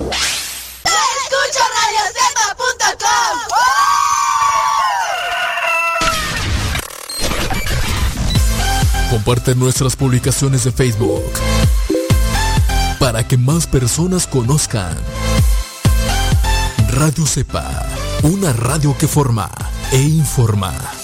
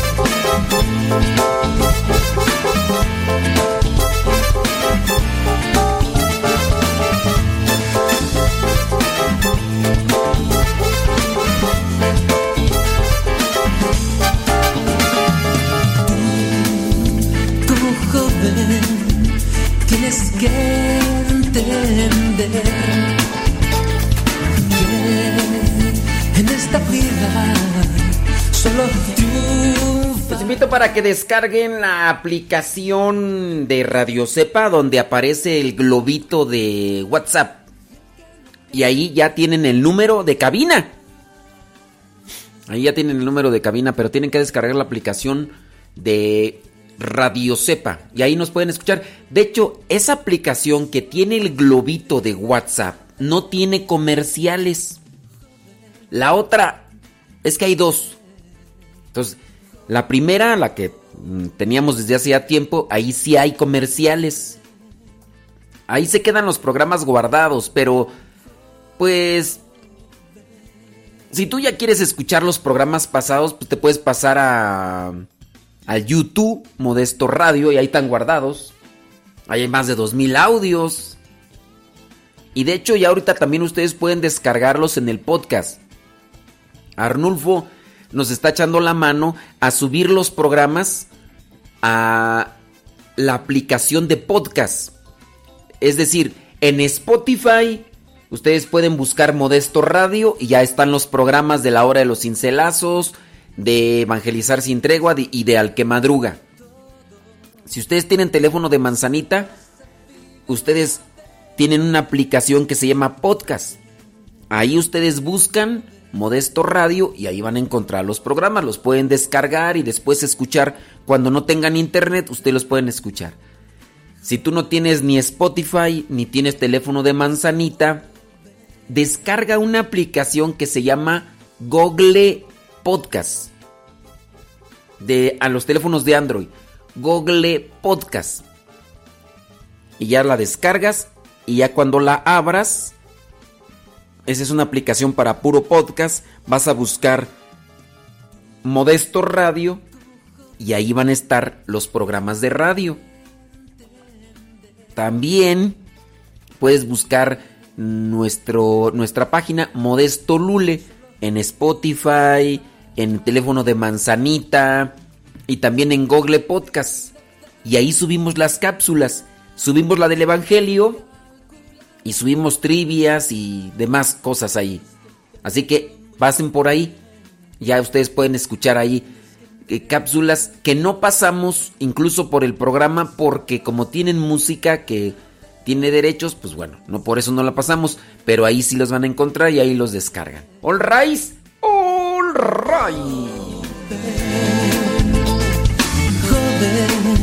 Pero sí en la aplicación nueva de Radio Cepa, regresando a eso, ahí tienen el número de WhatsApp de el número de WhatsApp de Radio Cepa. Eh, sí, nada más les pido de favor, no es para dar consultoría espiritual porque muchas personas pues eh, están ahí mandando muchos mensajes de consultoría espiritual. No, no es para eso. Yo no me doy tiempo para poder darles consultoría en el momento que lo necesitan por ahí. Tampoco por Facebook. No, la verdad es que casi no tengo. Vamos al Evangelio del día de hoy. Saludos, Caleb.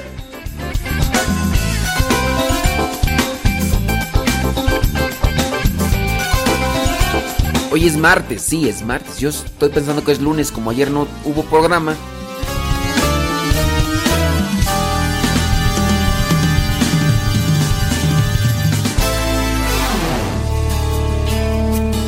Momentos vamos a escuchar la palabra de Dios. Dispón tu corazón para que el mensaje llegue hasta lo más profundo de tu ser.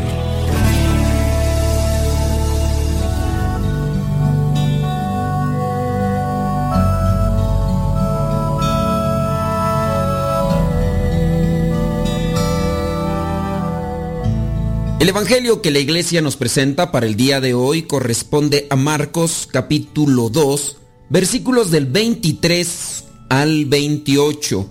Dice así, un sábado Jesús caminaba entre los sembrados y sus discípulos al pasar comenzaron a arrancar espigas de trigo.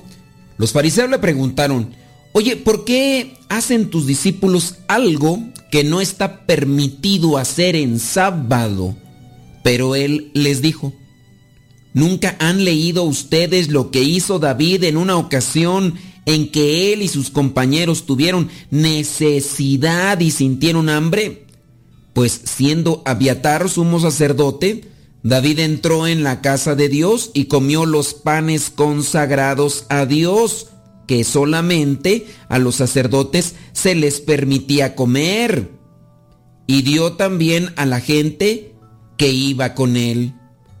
Jesús añadió, el sábado se hizo para el hombre y no el hombre para el sábado.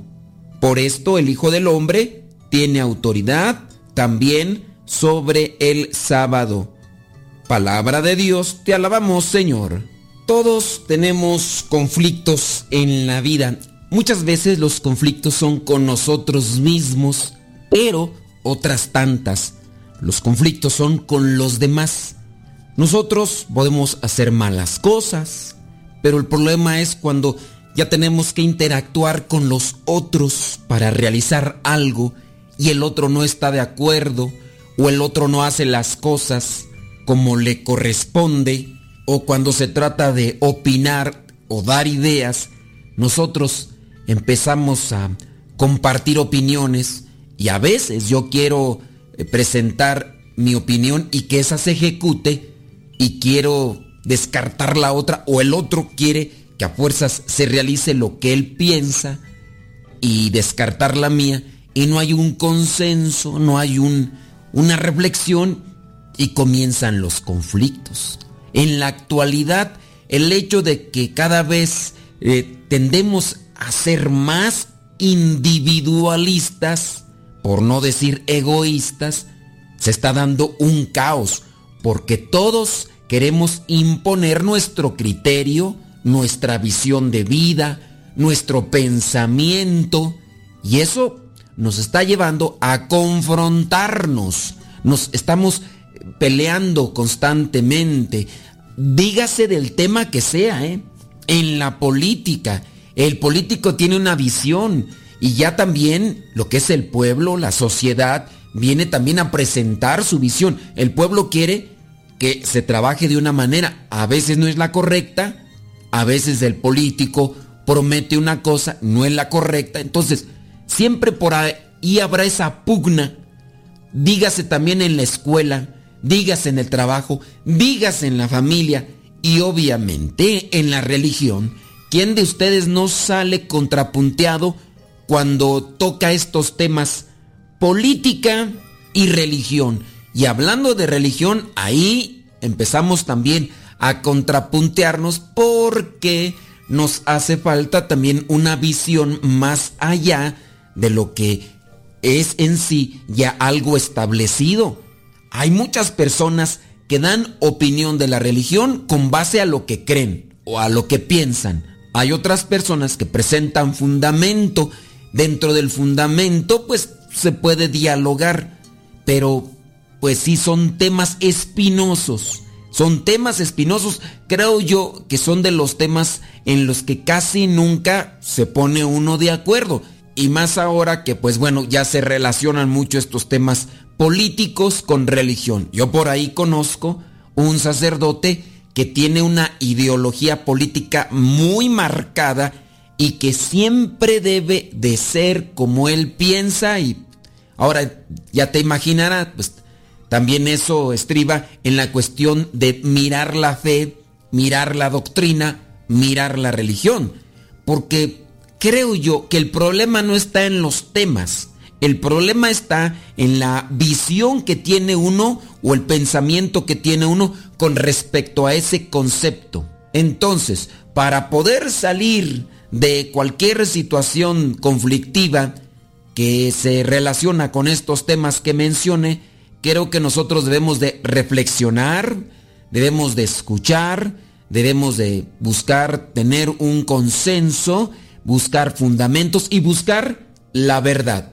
Eso, creo yo, vendría a ser la solución. Y es que el peligro siempre serán los pensamientos extremistas. De repente una persona muy escrupulosa o de repente una persona muy laxa.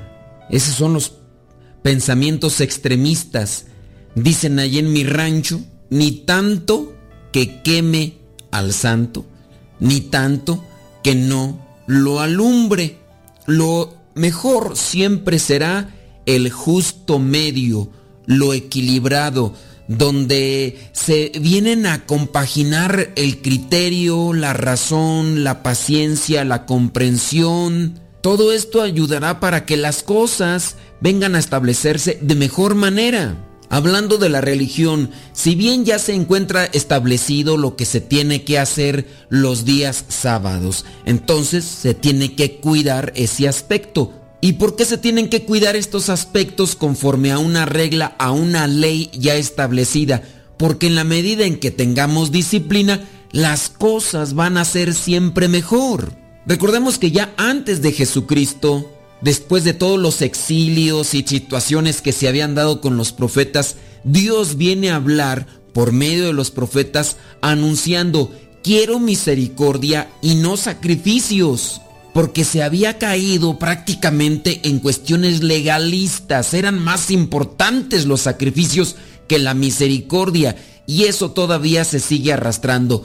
Con la llegada de Jesucristo, con el anuncio del reino, Jesucristo no viene a abolir la ley, no viene a quitarla, sino viene a darle un pleno sentido. Y es ahí cuando utilizamos el criterio y la reflexión, entendemos, quiero misericordia.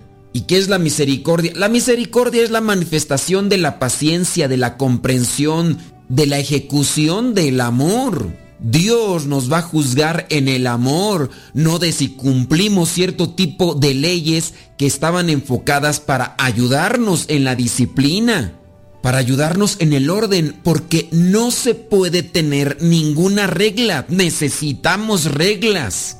En este caso entendámoslo como leyes. Se habla sobre el ayuno, se habla sobre el descanso que se tiene que tener el sábado y las cosas que no se deben de hacer. Oye, pero vienes caminando ya después de muchos días, no has comido nada, llegas en día sábado a un lugar donde está un campo con ya espigas, puedes agarrar los granos de esas espigas y te sirven porque no te has alimentado. Ah, no, pero tienes que respetar la ley porque lo más importante es la ley. Vienen los otros casos que incluso ya se van a mencionar en cierto momento. Oye, esta persona está enferma, está necesitada de salud, o pero no debes de curarla en sábado. Misericordia quiero y no sacrificios. Sí, hay que cumplir la ley, pero hay situaciones que hay que analizarlas con inteligencia, sabiduría, con razonamiento, tener criterio para que podamos realizar bien aquello que Dios nos pide y eso nos ayude para alcanzar misericordia, misericordia de Dios, pero también misericordia con los demás. Jesucristo mismo quiere utilizar un fundamento y utiliza los pasajes de la Biblia y le reprocha a ellos, analicen, reflexionen. Volvemos a un punto que ya hemos tocado en las reflexiones pasadas el criterio, la reflexión, qué es lo que nos hace falta. Analizar las circunstancias, analizar la palabra de Dios para emitir juicios. Y aquí Jesucristo en este pasaje del Evangelio el día de hoy les viene a reprochar, oye, ¿no han leído ustedes lo que pasó cuando David y los que le seguían y aquella situación no habían comido y tomaron aquellos panes que eran solamente para los sacerdotes, pero se le permitió tomarlos en una urgencia, necesidad? Analicemos eso, es una situación que se presenta, no es para quitar la regla, para evitar la ley, sino en este caso utilizando la reflexión. Hay que razonar la fe, sí tenemos que razonar la fe para no caer en el fanatismo. ¿Qué es el fanatismo? El fanatismo es la cerrazón a la reflexión lo que está dicho, lo que está ya colocado, no hay más, no se puede dar una apertura, no se puede dar flexibilidad. Fanatismo es cerrarse. No hay apertura a otras ideas, a reflexiones, no. Pongamos un ejemplo, mira, un policía, un patrullero, uno de tránsito. Resulta que uno de tránsito detuvo a un chofer a un automóvil que iba a exceso de velocidad. El chofer le dice, disculpe, lo que pasa es que aquí llevo a mi hijo que está enfermo, está aquí sentado en la parte de atrás, está muy grave y lo llevo al hospital. El, tránsito, el policía le dice, discúlpeme, pero usted acaba de cometer un delito. Le voy a dar una infracción y porque usted cometió una infracción, esto equivale a que yo me lo lleve al corralón. Así que en este momento usted ya no va a poder manejar, voy a traer la patrulla y hasta que no pague esta multa en la oficina correspondiente lo vamos a dejar ir. Señor policía, vea a mi hijo, no le estoy mintiendo, mi hijo está allá atrás, está enfermo, tengo que llevarlo al hospital. No me importa, usted no cumplió con la ley, así que aquí tiene que acatarse a lo que diga la ley. ¿Tú cómo tomarías esa actitud por parte de este policía, de este tránsito, de este que se dedica así cuidar las leyes de tránsito? Sin duda tú dirías, bueno, pues este cuate le hace falta también un criterio, ¿no? Pero se han dado cierto tipo de casos. Le dice, oh, trae a su hijo enfermo, muy bien, ¿a qué hospital lo va a llevar? A tal hospital pienso llevarlo. Bueno, yo le voy a ir abriendo espacio, así que sígame. Y entonces agarra su patrulla, va delante de aquel que lleva a su hijo al hospital y va abriendo abriendo camino para que éste pueda llegar lo más pronto posible al hospital y pueda atender. ¿Cuál de las dos situaciones son mejores? Sin duda, esta donde sí se permite que se maneje eh, cierta situación.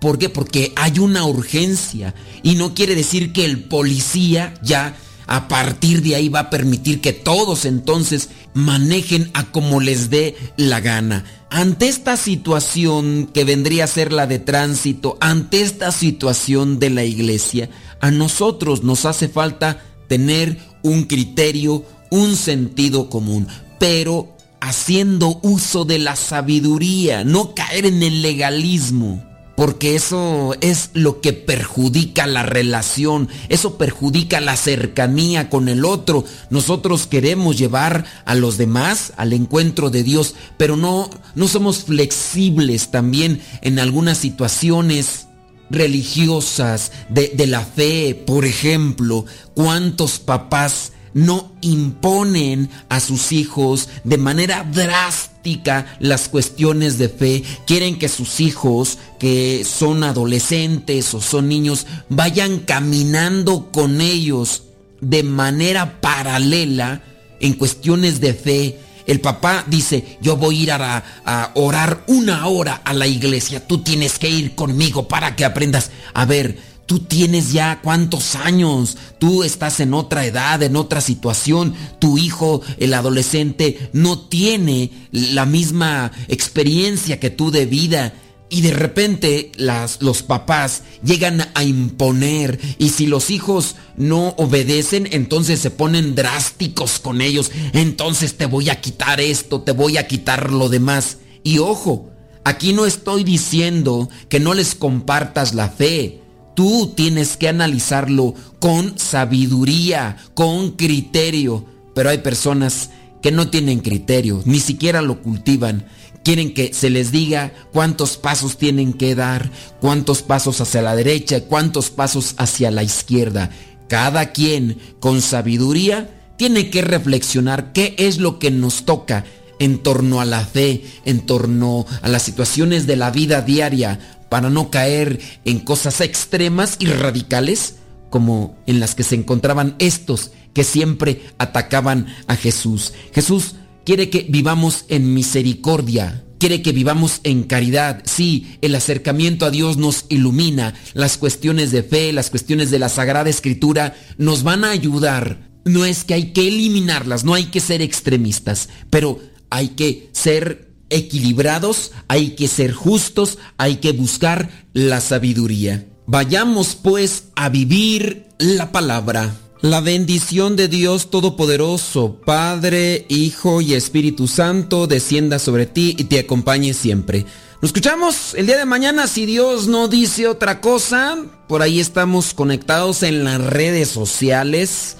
Si tienes Facebook, si tienes Instagram, si tienes Twitter, si tienes YouTube, estamos subiendo muchos videos a nuestro canal de YouTube. Modesto Lule. Bueno, pues ahí también nos puedes seguir en Instagram. Subimos imágenes, oraciones y demás. Bueno, ya, si eres millennial, Snapchat, TikTok, por ahí andamos. Nos encuentras con nuestro nombre, Modesto Lule.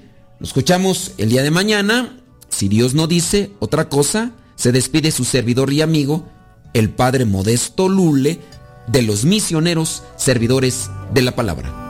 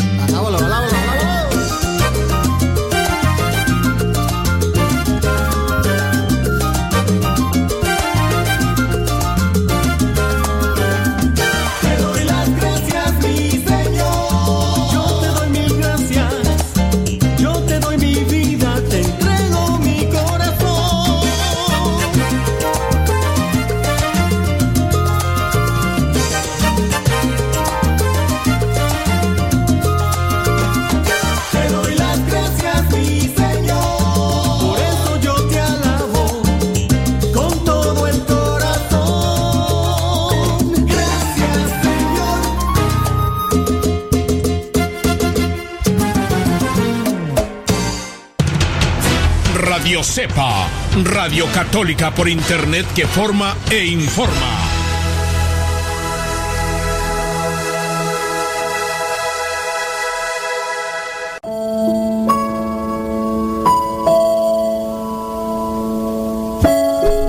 Sin saber lo que recibiría, hice una petición especial al Señor. Señor, mi fe se encuentra como una pequeña llama azotada por los vientos. Parece desfallecer ante los problemas que me aquejan. Señor, ayúdame a creer. El Señor me contestó. Todos mis hijos tienen problemas y retos, obstáculos y caídas. Todos se encuentran en el mismo mundo lo que los hace distintos es la manera de ver las cosas. La sabiduría y la fe permiten ver siempre más allá de lo que los hombres ven. Señor, le dije, entonces cambia mis ojos, porque la forma en la que ven me llena de obscuridad. ¿Cambiar tus ojos? preguntó el Señor. Sí, afirmé con ansiedad. Quisiera unos ojos nuevos para tener más fe. ¿Podrías darme los ojos de aquellos pastores que en la humildad de un pesebre y en carne humana pudieron reconocer la grandeza de Dios? ¿O podrías cambiarlos por los ojos de los tres magos que en medio de la oscuridad vieron la luz que guió su camino? Bueno, ¿y por qué no los del anciano Simeón, que toda su vida esperó al Mesías y pudo contemplarlo antes de morir? O, o quizás los ojos de los maestros del templo, que se admiraron del niño que a los 12 años hablaba maravillas de Dios. Oye Señor, ¿cómo me quedarían los de San Juan Bautista? Él fue el primero en reconocer a tu Hijo como el Cordero de Dios que venía a quitar el pecado del mundo. Claro que, pensándolo bien, podrían quedarme bien los ojos de Pedro, quien entre todos los apóstoles fue el primero en reconocer al Cristo prometido. Oye Señor, ¿y si fueran los de la Magdalena? Sus ojos no veían ni posibilidad de cambio ni futuro, y gracias a tu Hijo Jesucristo pudo ver el perdón y una nueva oportunidad en su vida disoluta. Bueno, en ese caso podrían ser también los ojos del paralítico, que acostumbrado a depender de los demás, pidiendo siempre limosna, pudo levantarse e iniciar un camino de independencia y compromiso. Reflexioné un poco y pensé, ciertamente no quisiera los ojos de Judas Iscariote, ni los de aquellos que seguían a Cristo por interés. Quisiera una mirada dulce como la de los niños que él abrazó y bendijo, o la del apóstol Santiago que pudo contemplar su transfiguración. Después volví a dirigirme a Dios. Oye Señor, ¿y si me dieras los ojos de Longinos? Sí, el soldado que al traspasar el costado de Cristo en la cruz se abrió a la fe y exclamó, ¿verdaderamente es el Hijo de Dios? Bueno, también podrían ser los ojos de San Juan, apóstol, que si bien lo vio humillado y crucificado, también pudo ver los resucitados sin verlo. Fíjate, lo vio resucitado sin verlo, con solo mirar el sepulcro vacío. No me atrevería a pedirte los de la Virgen María porque esos ojos, eh, bueno, esos ojos de la Virgen y la forma de ver todo como ella veía son únicos de ella. Detuve mi pensamiento y mi voz. Guardé silencio y volví a hablar. Señor, me doy cuenta que es difícil elegir cuáles ojos quisiera tener para aumentar mi fe. Mejor quiero dejarte la decisión a ti, porque sé que me darás los ojos que necesito. Ciertamente que mis pensamientos no son como los tuyos. El Señor me contestó, Tienes razón. Mis pensamientos no son tus pensamientos. Pero si me pides unos ojos distintos, una forma diversa de ver la vida, unos ojos que te ayuden a aumentar tu fe, te lo concederé. Entonces el Señor puso su mano en mi rostro diciendo, pedid y se os dará, buscad y hallaréis, tocad y se os abrirá. Desde entonces, el Señor cambió mis ojos y mi fe ha ido aumentando poco a poco, así como se lo pedía Dios.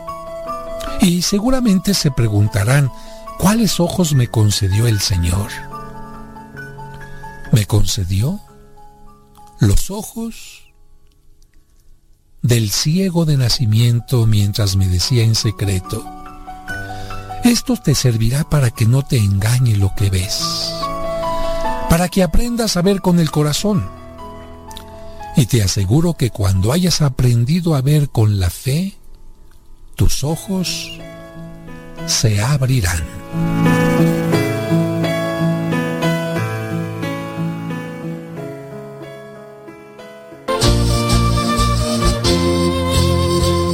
Oye, yo quiero ser misionero laico, ahí con ustedes, los misioneros servidores de la palabra, pero ¿qué, ¿qué, es lo que necesita? ¿Qué piden o qué requisitos tengo que cumplir? Bueno, primeramente tienes que tener entre 17 y 30 años para poder ingresar a lo que es un retiro vocacional. Los retiros vocacionales se realizan cada seis meses. Si estás interesado y quieres más información, visita nuestra página www.radiocepa.com www radiocepa.com y ahí encontrarás lo que son más detalles para participar de este retiro vocacional y posteriormente participar en la formación para ser misionero laico por un año y medio. Recuerda que ser misionero laico no es un llamado para ser religioso, sino un llamado para servir.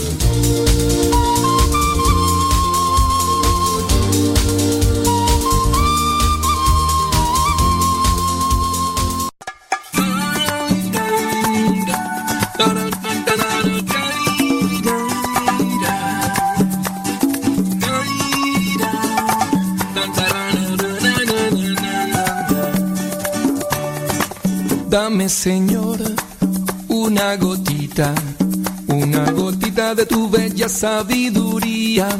Dame, Señor, una gotita, una gotita de tu pura sabiduría. Dame, Señor, sabiduría. Es el camino que nos conduce a tu eternidad. No hay un tesoro mejor luz es mi protección. Dame, Señor, una gotita, una gotita de tu bella sabiduría. Dame, Señor, una gotita, una gotita de tu pura sabiduría. Dame, Señor, sabiduría. Es el camino que nos conduce a tu eternidad no hay un tesoro mejor. Tu luz es mi protección. Brilla en la mente de los que la buscan. Llena los desiertos de la necedad. Sana los temores y melancolía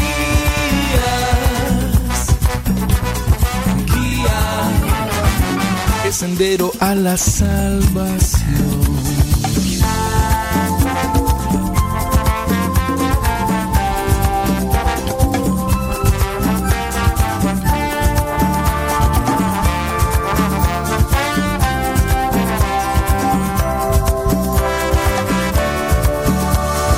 Brilla en la mente de los que la buscan. Los desiertos de la necedad. Sana los temores y melancolías. Guía el sendero a la salvación. Cántalo, dame Señor una gotita, una gotita de tu bella sabiduría. Dame Señor gotita de tu pura sabiduría. Dame Señor sabiduría, es el camino que nos conduce a tu eternidad. No hay un tesoro mejor, tu luz es mi protección. Vamos, dame solo tu sabiduría. Uh, uh, dame, dame, dame, mi Señor. Dame sabiduría. Dame, dame, dame, mi Señor. Lléname de paz. Dame sabiduría para brillar. Dame, dame, dame, mi Señor. Dame sabiduría. Dame, dame, dame, mi Señor. ¿Me quieres de verdad? Dame, Señor. Dame, Señor. Ande pues, hombre. Ay, Dios mío, santo, todopoderoso. Muchas gracias por acompañarnos día martes. Oye, está haciendo frío. Es que eh, como está lloviendo acá en México, bueno, ahorita no, pero ha estado lloviendo, eso hace que se sienta más frío. La sensación térmica pues, es más más fría. Estaba mirando por ahí en Nercy Navarro, pues ya, ya por ahí, creo que a las 8 de la mañana iban a a salir allá de Panamá, ¿no? Por allá de venir ya Nercy Navarro. Oye, y nada más pensando en Nercy Navarro que va a llegar acá clima caluroso, va a llegar acá al frillazo, al frillazo. Ay, Dios mío. Bueno, saludos a todos ustedes, gracias. Gracias. La que tiene Se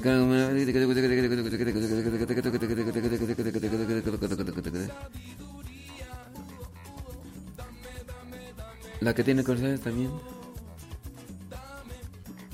No, es que no me están entendiendo. Miren, eh, la aplicación de Radio Cepa, la más actual, donde no salen comerciales, es la que parece con el globito de WhatsApp. Es que a lo mejor... Sí. Sí, de- descarguen la aplicación de Radio Cepa, la que tiene el globito de WhatsApp. Esa es la que no tiene comerciales. Y ahí está el número. ¿Ok? Pues, hombre. Van a decir, ¿qué estás comiendo? No estoy comiendo nada. Estoy colocándome un lapicero debajo de la lengua porque esto mejora la dicción. Entonces, se coloca uno el lapicero debajo de la lengua o lapicero, lápiz, lo que sea. Y fija, pues nosotros aquí vamos a tratar de hablar y de esa, de esa manera se, mane- se mejora la dicción. La dicción. ¿No sabe qué es dicción? Búsquele en el Google. Cántalo, dame Señor una gotita, una gotita de tu bella sabiduría.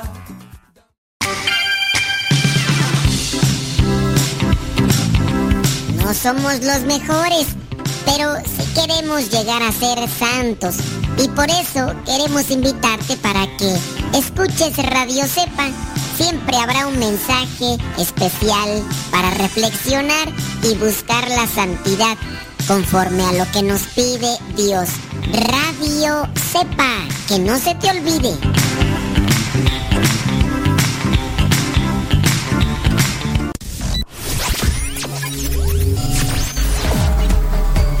Estás escuchando Radio Cepa, una radio que forma e informa. Yo salgo para el Señor.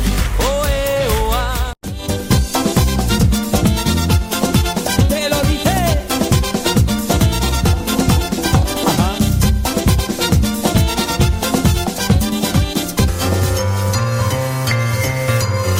¿Ya estás listo para la trivia del día de hoy? Pues ahí vamos. La pregunta del día de hoy es la siguiente. ¿Cuántos años tenía Moisés cuando fue a hablar con el faraón para que liberara al pueblo de Dios? ¿Cuántos años tenía Moisés cuando tuvo que ir con el faraón para pedirle que liberara al pueblo de Dios? ¿Tenía 80 años? tenía 83 o tenía 85. ¿Cuántos años tenía Moisés cuando fue a hablar con el faraón para que liberara al pueblo de Dios? ¿Tenía 80? ¿Tenía 83?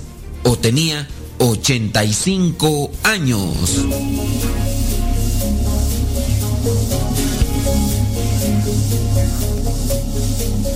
Si tu respuesta fue que tenía 83 años, pues te equivocaste. Si tú dijiste que tenía 85, también te equivocaste. En realidad Moisés tenía 80 años. 80 años ya, imagínate cuando Dios le dice, Moisés, tienes que hablar con el faraón para que deje libre a mi pueblo 80 años. Lo podemos verificar en el libro del Éxodo, capítulo 7, versículo 7. El libro del Éxodo, capítulo 7, versículo 7, donde dice, Moisés tenía 80 años y Aarón 83 cuando hablaron con el faraón. Fueron con el faraón para decirle que dejara al pueblo de Dios libre. Ahí encontramos que Aarón, su hermano, lo acompañó. Él era el que prácticamente hablaba. Moisés, después de retirarse un tiempo, no sabemos por qué situación, pero se junta con su hermano Aarón y van a confrontar al faraón para que éste deje libre al pueblo de Dios. Están ahí como esclavos, ya no están como en un principio cuando llegaron con José, ya no están ahí solamente como invitados especiales por todo lo que hizo José en su momento, sino ahora ya los tienen como esclavos. Dios nos pide todos los días hacer algo por su pueblo. Sí, las personas que nos rodean, los familiares, vecinos, compañeros de trabajo o incluso gente que solamente vas a mirar por una sola ocasión. ¿Qué hemos hecho por ellos? Recibe el mensaje de Dios, escúchalo atentamente y no importa la situación en la que te encuentres, creo que Dios no nos está diciendo a ver si puedes. Si Dios nos pide algo es porque sabe que lo podemos hacer. Muchas veces nosotros ponemos una excusa, nos andamos justificando. Es que soy demasiado joven, como en el caso de Jeremías, es que ya soy demasiado grande, como en el caso de Moisés con 80 años, o es que yo no sé hacer eso, pues si te lo estoy pidiendo, es porque lo sabes hacer. Si Dios nos pide algo, es porque lo sabemos hacer. Y Él nos da ese talento y nos da esa oportunidad o nos da lo que es la gracia para poder hacer aquello que nos pide. Otras veces nosotros somos los que nos limitamos.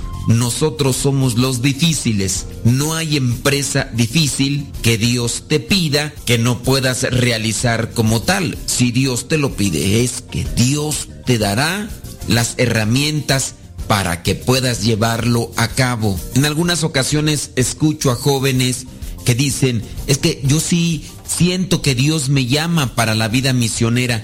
¿Y qué tal si después no respondo como Él me pide? También hay personas que he escuchado sobre lo que es la vocación del matrimonio. Es que no sé si casarme o no, porque ¿qué tal si no es mi vocación? Dios nos pide algo. Tenemos una misión para cumplir en esta vida. Puede ser una misión a corto plazo o a largo plazo o para la eternidad. Lo importante es siempre disponernos, prepararnos. Obviamente, la oración. Moisés estuvo un tiempo en el desierto. Este tiempo sin duda le sirvió para prepararse espiritualmente y así responder al llamado que le iba a hacer en medio de la zarza para después ir a rescatar a su pueblo. Nosotros quizá tenemos una misión que Dios nos está encomendando, La pregunta es, ¿y cómo me estoy preparando para poder dar ese paso y responder a lo que Dios me pide? La oración, el silencio, la reflexión me indicarán los caminos, los pasos que debo dar para dar esa respuesta que será provechosa para mi persona, pero también para los que me rodean. Que el Espíritu Santo nos ilumine y podamos dar una respuesta y no seamos de los que siempre se justifican o porque son muy jóvenes o porque ya son muy grandes de edad o porque dicen que no pueden o que siempre andan justificándose. Moisés, a los 80 años, respondió al llamado de Dios. Éxodo capítulo 7, versículo 7.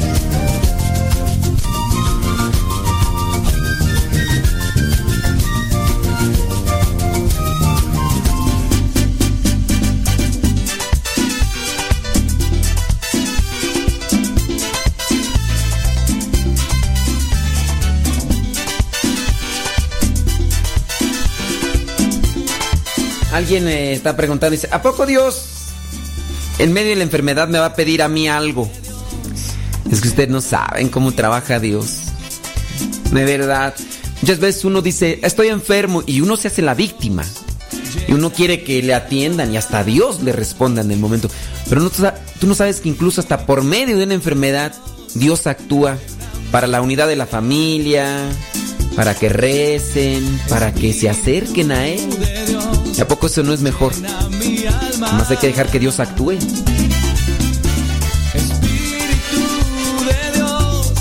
Llena mi vida, llena mi alma. Aprendiendo a pescar. Gustavito estaba feliz en la playa porque era la primera vez que veía el mar. De pronto exclamó, Todo es muy hermoso. Las olas, la arena y las conchitas.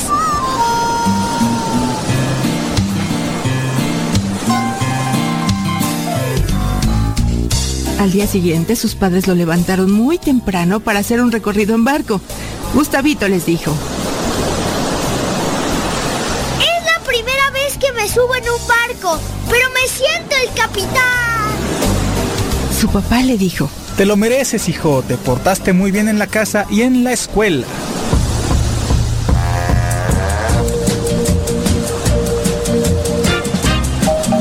La embarcación se alejó de la playa y se dirigió a una bahía muy tranquila.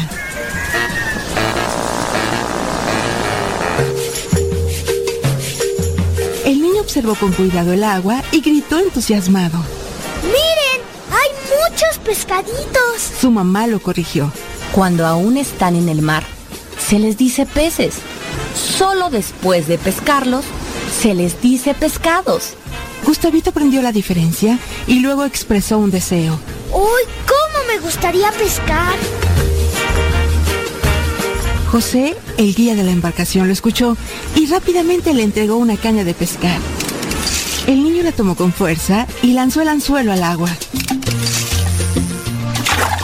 Sus papás y el pescador soltaron una carcajada. ¿Por qué se ríen? Porque lanzaste el anzuelo sin carnada, hijo. Así ningún pez se le acercará. Aquella palabra era nueva para Gustavito. Por eso preguntó. ¿Qué es carnada? José le explicó. Mira niño, para que los peces se acerquen al anzuelo necesitan ver algo que atraiga su atención. Por eso es necesario ponerles alimento. A eso se le llama carnada o señuelo. Mientras José daba su lección, sacó el anzuelo del agua y le colocó un pequeño trozo de carnada.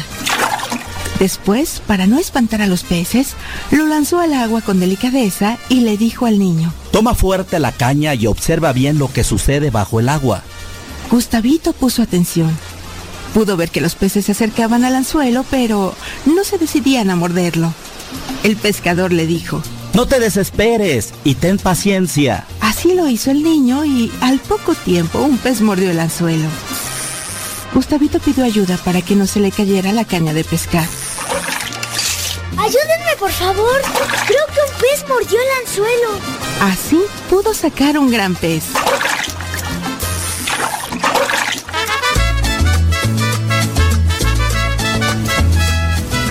Más tarde se acercaron a la playa. Ahí José limpió y cocinó el pescado. El niño gozó aquel alimento y comentó. ¡Mmm! ¡Está delicioso!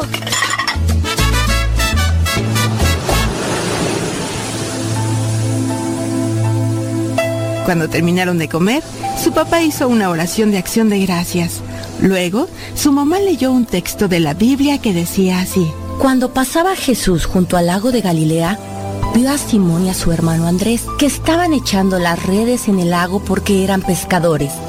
Jesús les dijo, vengan conmigo y los haré pescadores de hombres. Ellos dejaron inmediatamente las redes y los siguieron. Al terminar la lectura, la señora dijo, Hoy hemos aprendido que pescar no es nada fácil. Implica interés, delicadeza, paciencia y mucha constancia. Los peces solo se acercan al anzuelo cuando ven algo atractivo. Por eso, cuando Jesús invitó a sus apóstoles a ser pescadores de hombres, les aclaró que seguirlo implicaba interés, delicadeza, paciencia, constancia y sobre todo mucha fe. Les hizo entender que así como el pescador lanza el anzuelo o sus redes confiando en que va a pescar, ellos no deberían de dudar de su pesca. ¿Qué carnada necesitaron los apóstoles para convertirse en pescadores de hombres? La misma que utilizó Jesucristo, el amor. No hay mejor manera de atraer al prójimo. A todos nos gusta ser amados y estar cerca de nuestros seres queridos. Al pescar a los seres humanos no corremos el riesgo de hacerles daño. De ninguna manera, amor. Es cierto que cuando sacamos a los peces fuera del agua, ellos mueren para convertirse en alimento. Pero al pescar seres humanos sucede lo contrario. Con el anzuelo del amor, Dios perfecciona al ser humano y le da vida eterna. Ese anzuelo debe ser utilizado por todos los cristianos.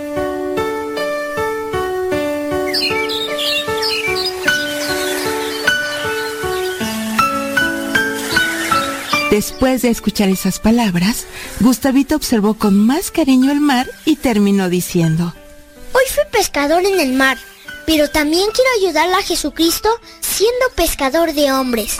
A partir de hoy me esforzaré más para que nunca me falte el anzuelo que siempre atrae a los demás. El amor.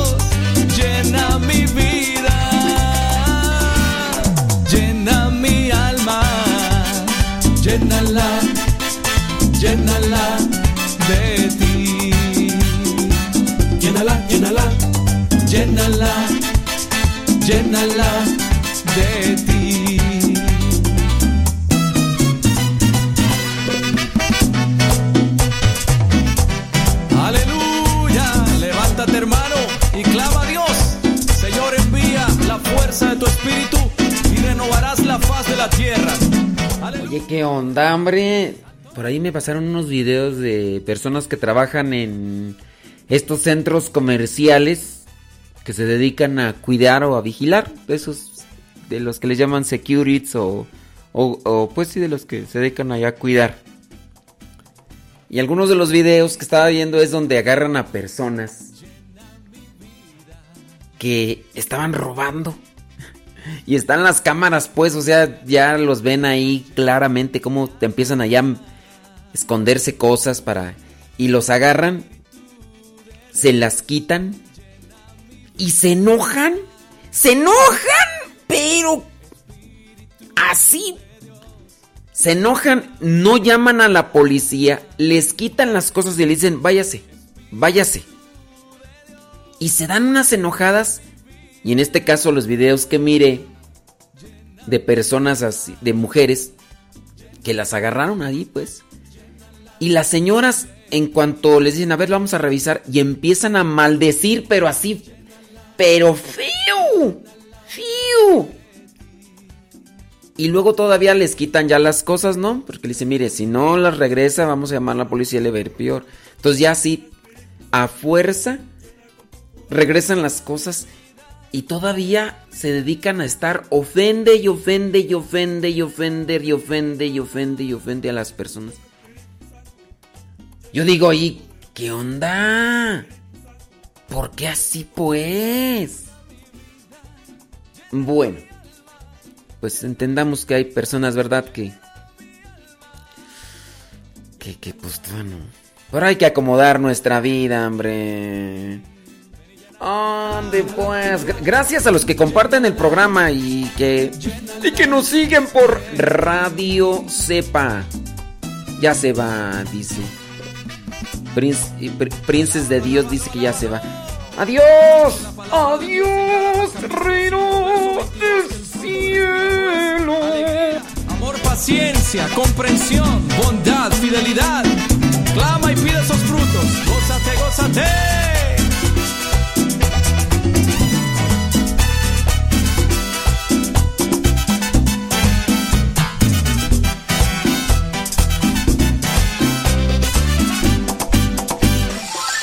Palabras mágicas con el mago Frank y su conejo Blas.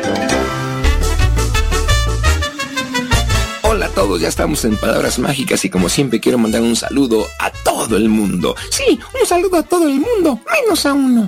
Ay, Blas, aquí no quieres saludar al hijo del santo porque el otro día lo fui a ver y se estaba peleando con un señor. Y la arena estaba de bote en bote. ¿Y eso qué tiene que ver? Que ni tan santo porque estaba dando una tranquiza. Bueno, Blas, porque el hijo del santo a eso se dedica. Ay, nanita, pues le voy a rezar mucho para que a mí no me haga nada. No, Blas, el hijo del santo no es un santo como el que estás pensando. El hijo del santo es un luchador. Pues yo creo que sí es santo porque no mató al otro de puritito milagro. Los santos no hacen milagros. Uy, yo que lo andaba buscando para que me hiciera un milagrito, que me ayudara en mis exámenes finales. Mm, pues no hablas. Te equivocaste de santo porque el santo que ayuda a los estudiantes a pasar exámenes es Zampón. ¿Zampón? Sí, Zampón de estudiar, no seas flojo. ¡Ay, qué gacho eres! Ya sé cuál es tu santo. San Francisco. No, sangrón. A ver, Blas, ¿qué te parece que las palabras mágicas de hoy sean los santos? ¿Y eso para qué? Para que entiendas que los santos no hacen milagros. El único que hace milagros es Dios. Entonces, ¿para qué sirven los santos? Ay, Blas, los santos no sirven para nada. Frank, te voy a acusar con el padre José. ¿Qué andas diciendo? Que los santos no sirven para nada. No, yo no dije eso. Claro que lo dijiste. Mira, Sergito, ponte la repetición. Ay, Blas, los santos no sirven para nada.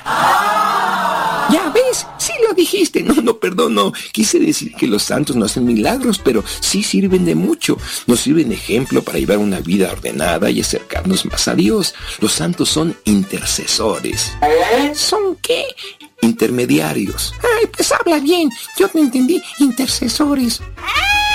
Pues es lo mismo, Blas. Los santos son como mensajeros que llevan nuestras oraciones hacia Dios. Y a Diosito le agrada que seamos solidarios, que oremos unos por otros. Por eso le gusta que los santos sean los intercesores. Pero ¿no es mejor hablar directo con Dios? Mira, Blas, Dios es nuestro Padre y a un padre se le puede hablar sin rodeos, ¿no crees? Pues claro. ¿Y qué hace un muchacho cuando quiere una fiesta y cree que su papá no lo va a dejar ir. Ah, pues le dice a la mamá o al tío, oye tío, dile a mi papá que me deje a la fiesta. Bueno, pues así sucede cuando hablamos con los santos. Ellos le dicen a Diosito, mira, es que Blasito se ha portado bien y tiene estas necesidades. Y como los santos son consentidos de Dios, pues es más fácil. ¿Y por qué son los consentidos? Porque en vida fueron personas ejemplares. Entonces, el hijo del santo nunca va a ser santo. ¿Y eso por qué? Porque es bien peleonero. Bueno, Flas, pues fíjate que muchos santos, antes de ser santos, llevaron una vida pues mala, como ladrones, alcohólicos. ¿Alcohólicos? ¿A poco hay santitos que fueron borrachos? Claro, Blas. Ah, ya sé quién. Santa Clara. Santa Clara, ¿quién te dijo eso? Pues yo creo, porque hasta inventó el rompope, ¿no? No, Blas, yo me refiero a santos como San Mateo Talbot, que después de ser un alcohólico empedernido y un fumador insaciable, escudado con la fe en Dios, no solamente se rehabilitó, sino que llevó una vida de santidad plena. Entonces, yo puedo ser santo. No, Blas, los conejos no pueden ser santos. ¿Y por qué los perros sí? Ningún perro santo, Blas. ¿Cómo no? San Bernardo. Ay, Blas, no digas tonterías. Bueno, ya, ya, ya. Dime, ¿quién inventa los santos? No, Blas, los santos no se inventan.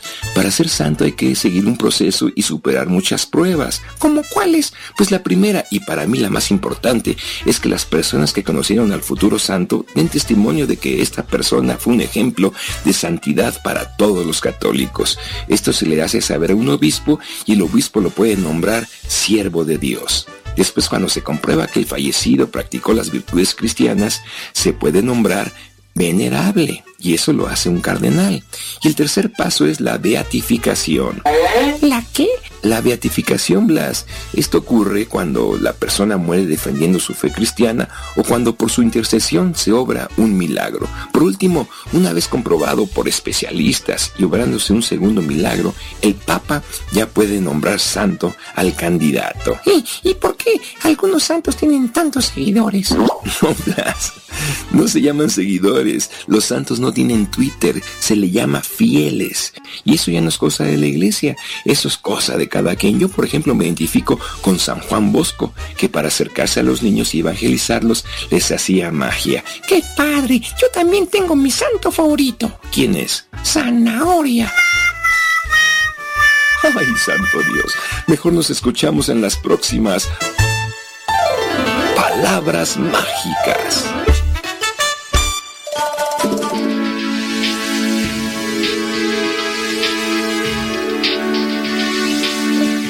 Dicen que les gustó mucho sobre lo de las canciones que dije ayer en el programa de Radio María.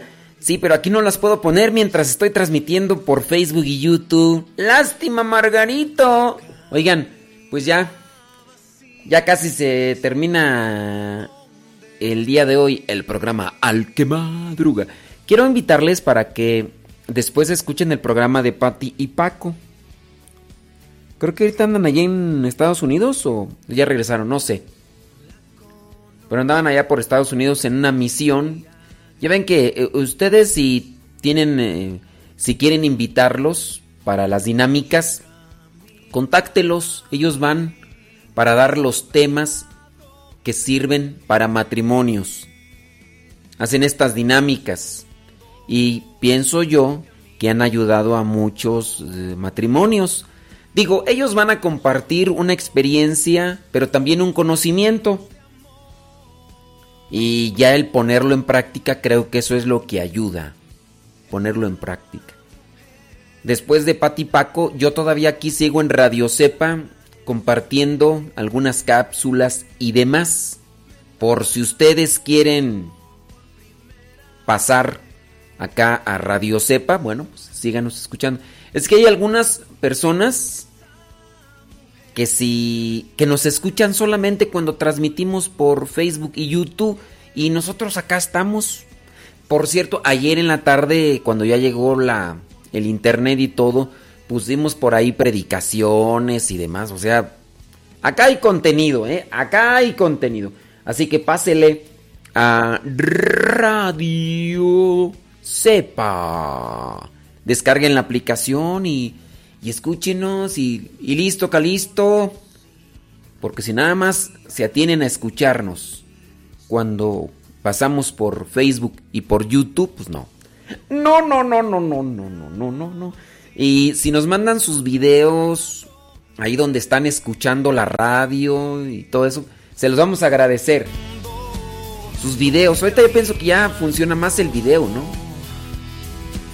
Quizá fueron sus ojos labios tiernos de amor.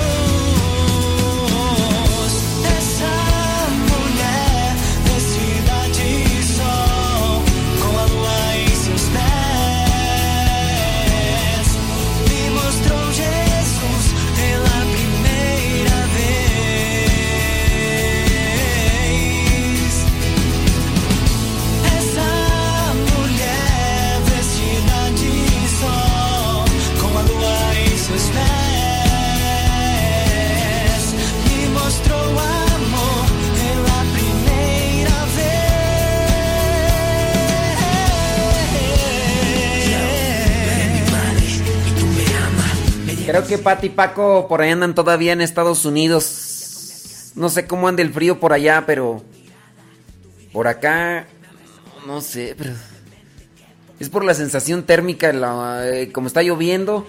Se siente más frío. Se siente más frío, Dios mío, sonoroso. Saludos, dice Fabián de Castaño hasta Bogotá, Colombia. Gracias.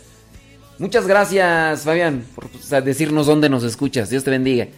Eh, déjame ver aquí.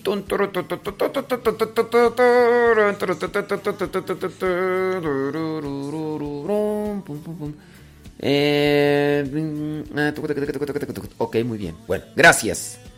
Saludos ahí a los que nos dicen dónde nos escuchan. A los que no nos dicen dónde nos escuchan, no los saludamos. Porque. ¿Por qué no?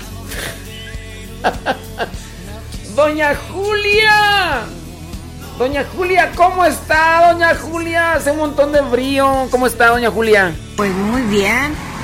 Dice, ven a prender un cerillo, ven a iluminar este ahorita, hogar.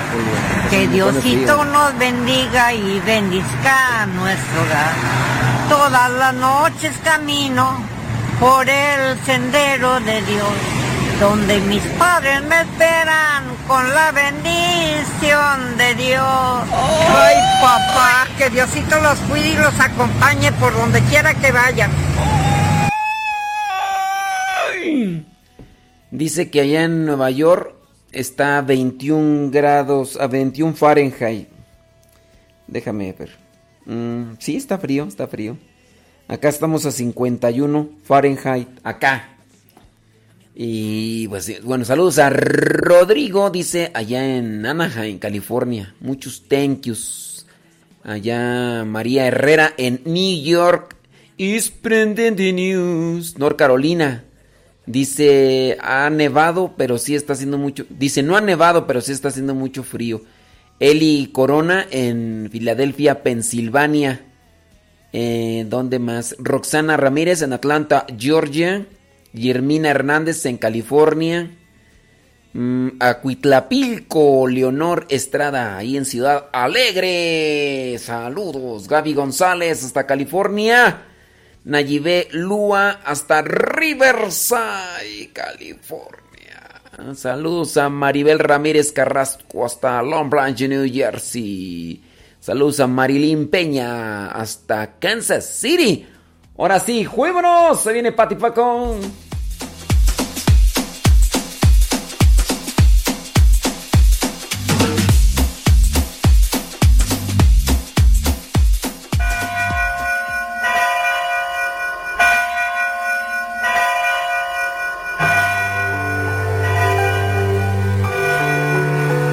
Lo que Dios ha unido, no lo separe el hombre. ¿Cómo olvidar el día en que te conocí? Nuestras almas se encontraron. Una bella amistad se convirtió en amor. No cabe duda que fue Dios quien nos unió. Desde aquel día no dejo de pensar en ti. Cada detalle tuyo me cautiva. Te convertiste ahora en parte de mi ser. Aún no sé muy bien qué fue lo que pasó. Solo sé que yo te amo. ¿Qué tal, hermanos? Estamos aquí en su programa Lo que Dios ha unido con sus servidores. Pati. Y Paco. Y hoy vamos a tener un programa especial porque tenemos aquí un hermano que está predicando desde hace 20 años una doctrina que le llaman a algunas personas, que es la apologética, pero él se va a presentar. ¿Qué tal, hermano? ¿Cómo estás? Bien, gracias a Dios. Mi nombre es José Antonio Bautista. Este, todos me dicen Tony. Ahí, este, feliz de estar aquí con ustedes. Gracias. Ah, muchísimas gracias. Pues nos encontramos aquí eh, en la Unión Americana y hemos hablado, hemos hoy escuchado una y otra vez y otra vez y otra vez la palabra apologética. Y ahora la va- vamos a compartir su contenido con ustedes. ¿Qué es la apologética, Tony? Bueno, la apologética es una ciencia que desarrolló la, la Iglesia Católica para tratar de defender la fe. Surge a partir de la conversión de Apolo este, con San Pablo. Apolo era un filósofo y, este, y una vez que él se convierte al, al cristianismo, él se dio cuenta que los cristianos hablaban de su fe pero no la sabían explicar. Especialmente cuando se enfrentaban con griegos o con ah, romanos que eran Ajá. filósofos, este, les costaba trabajo.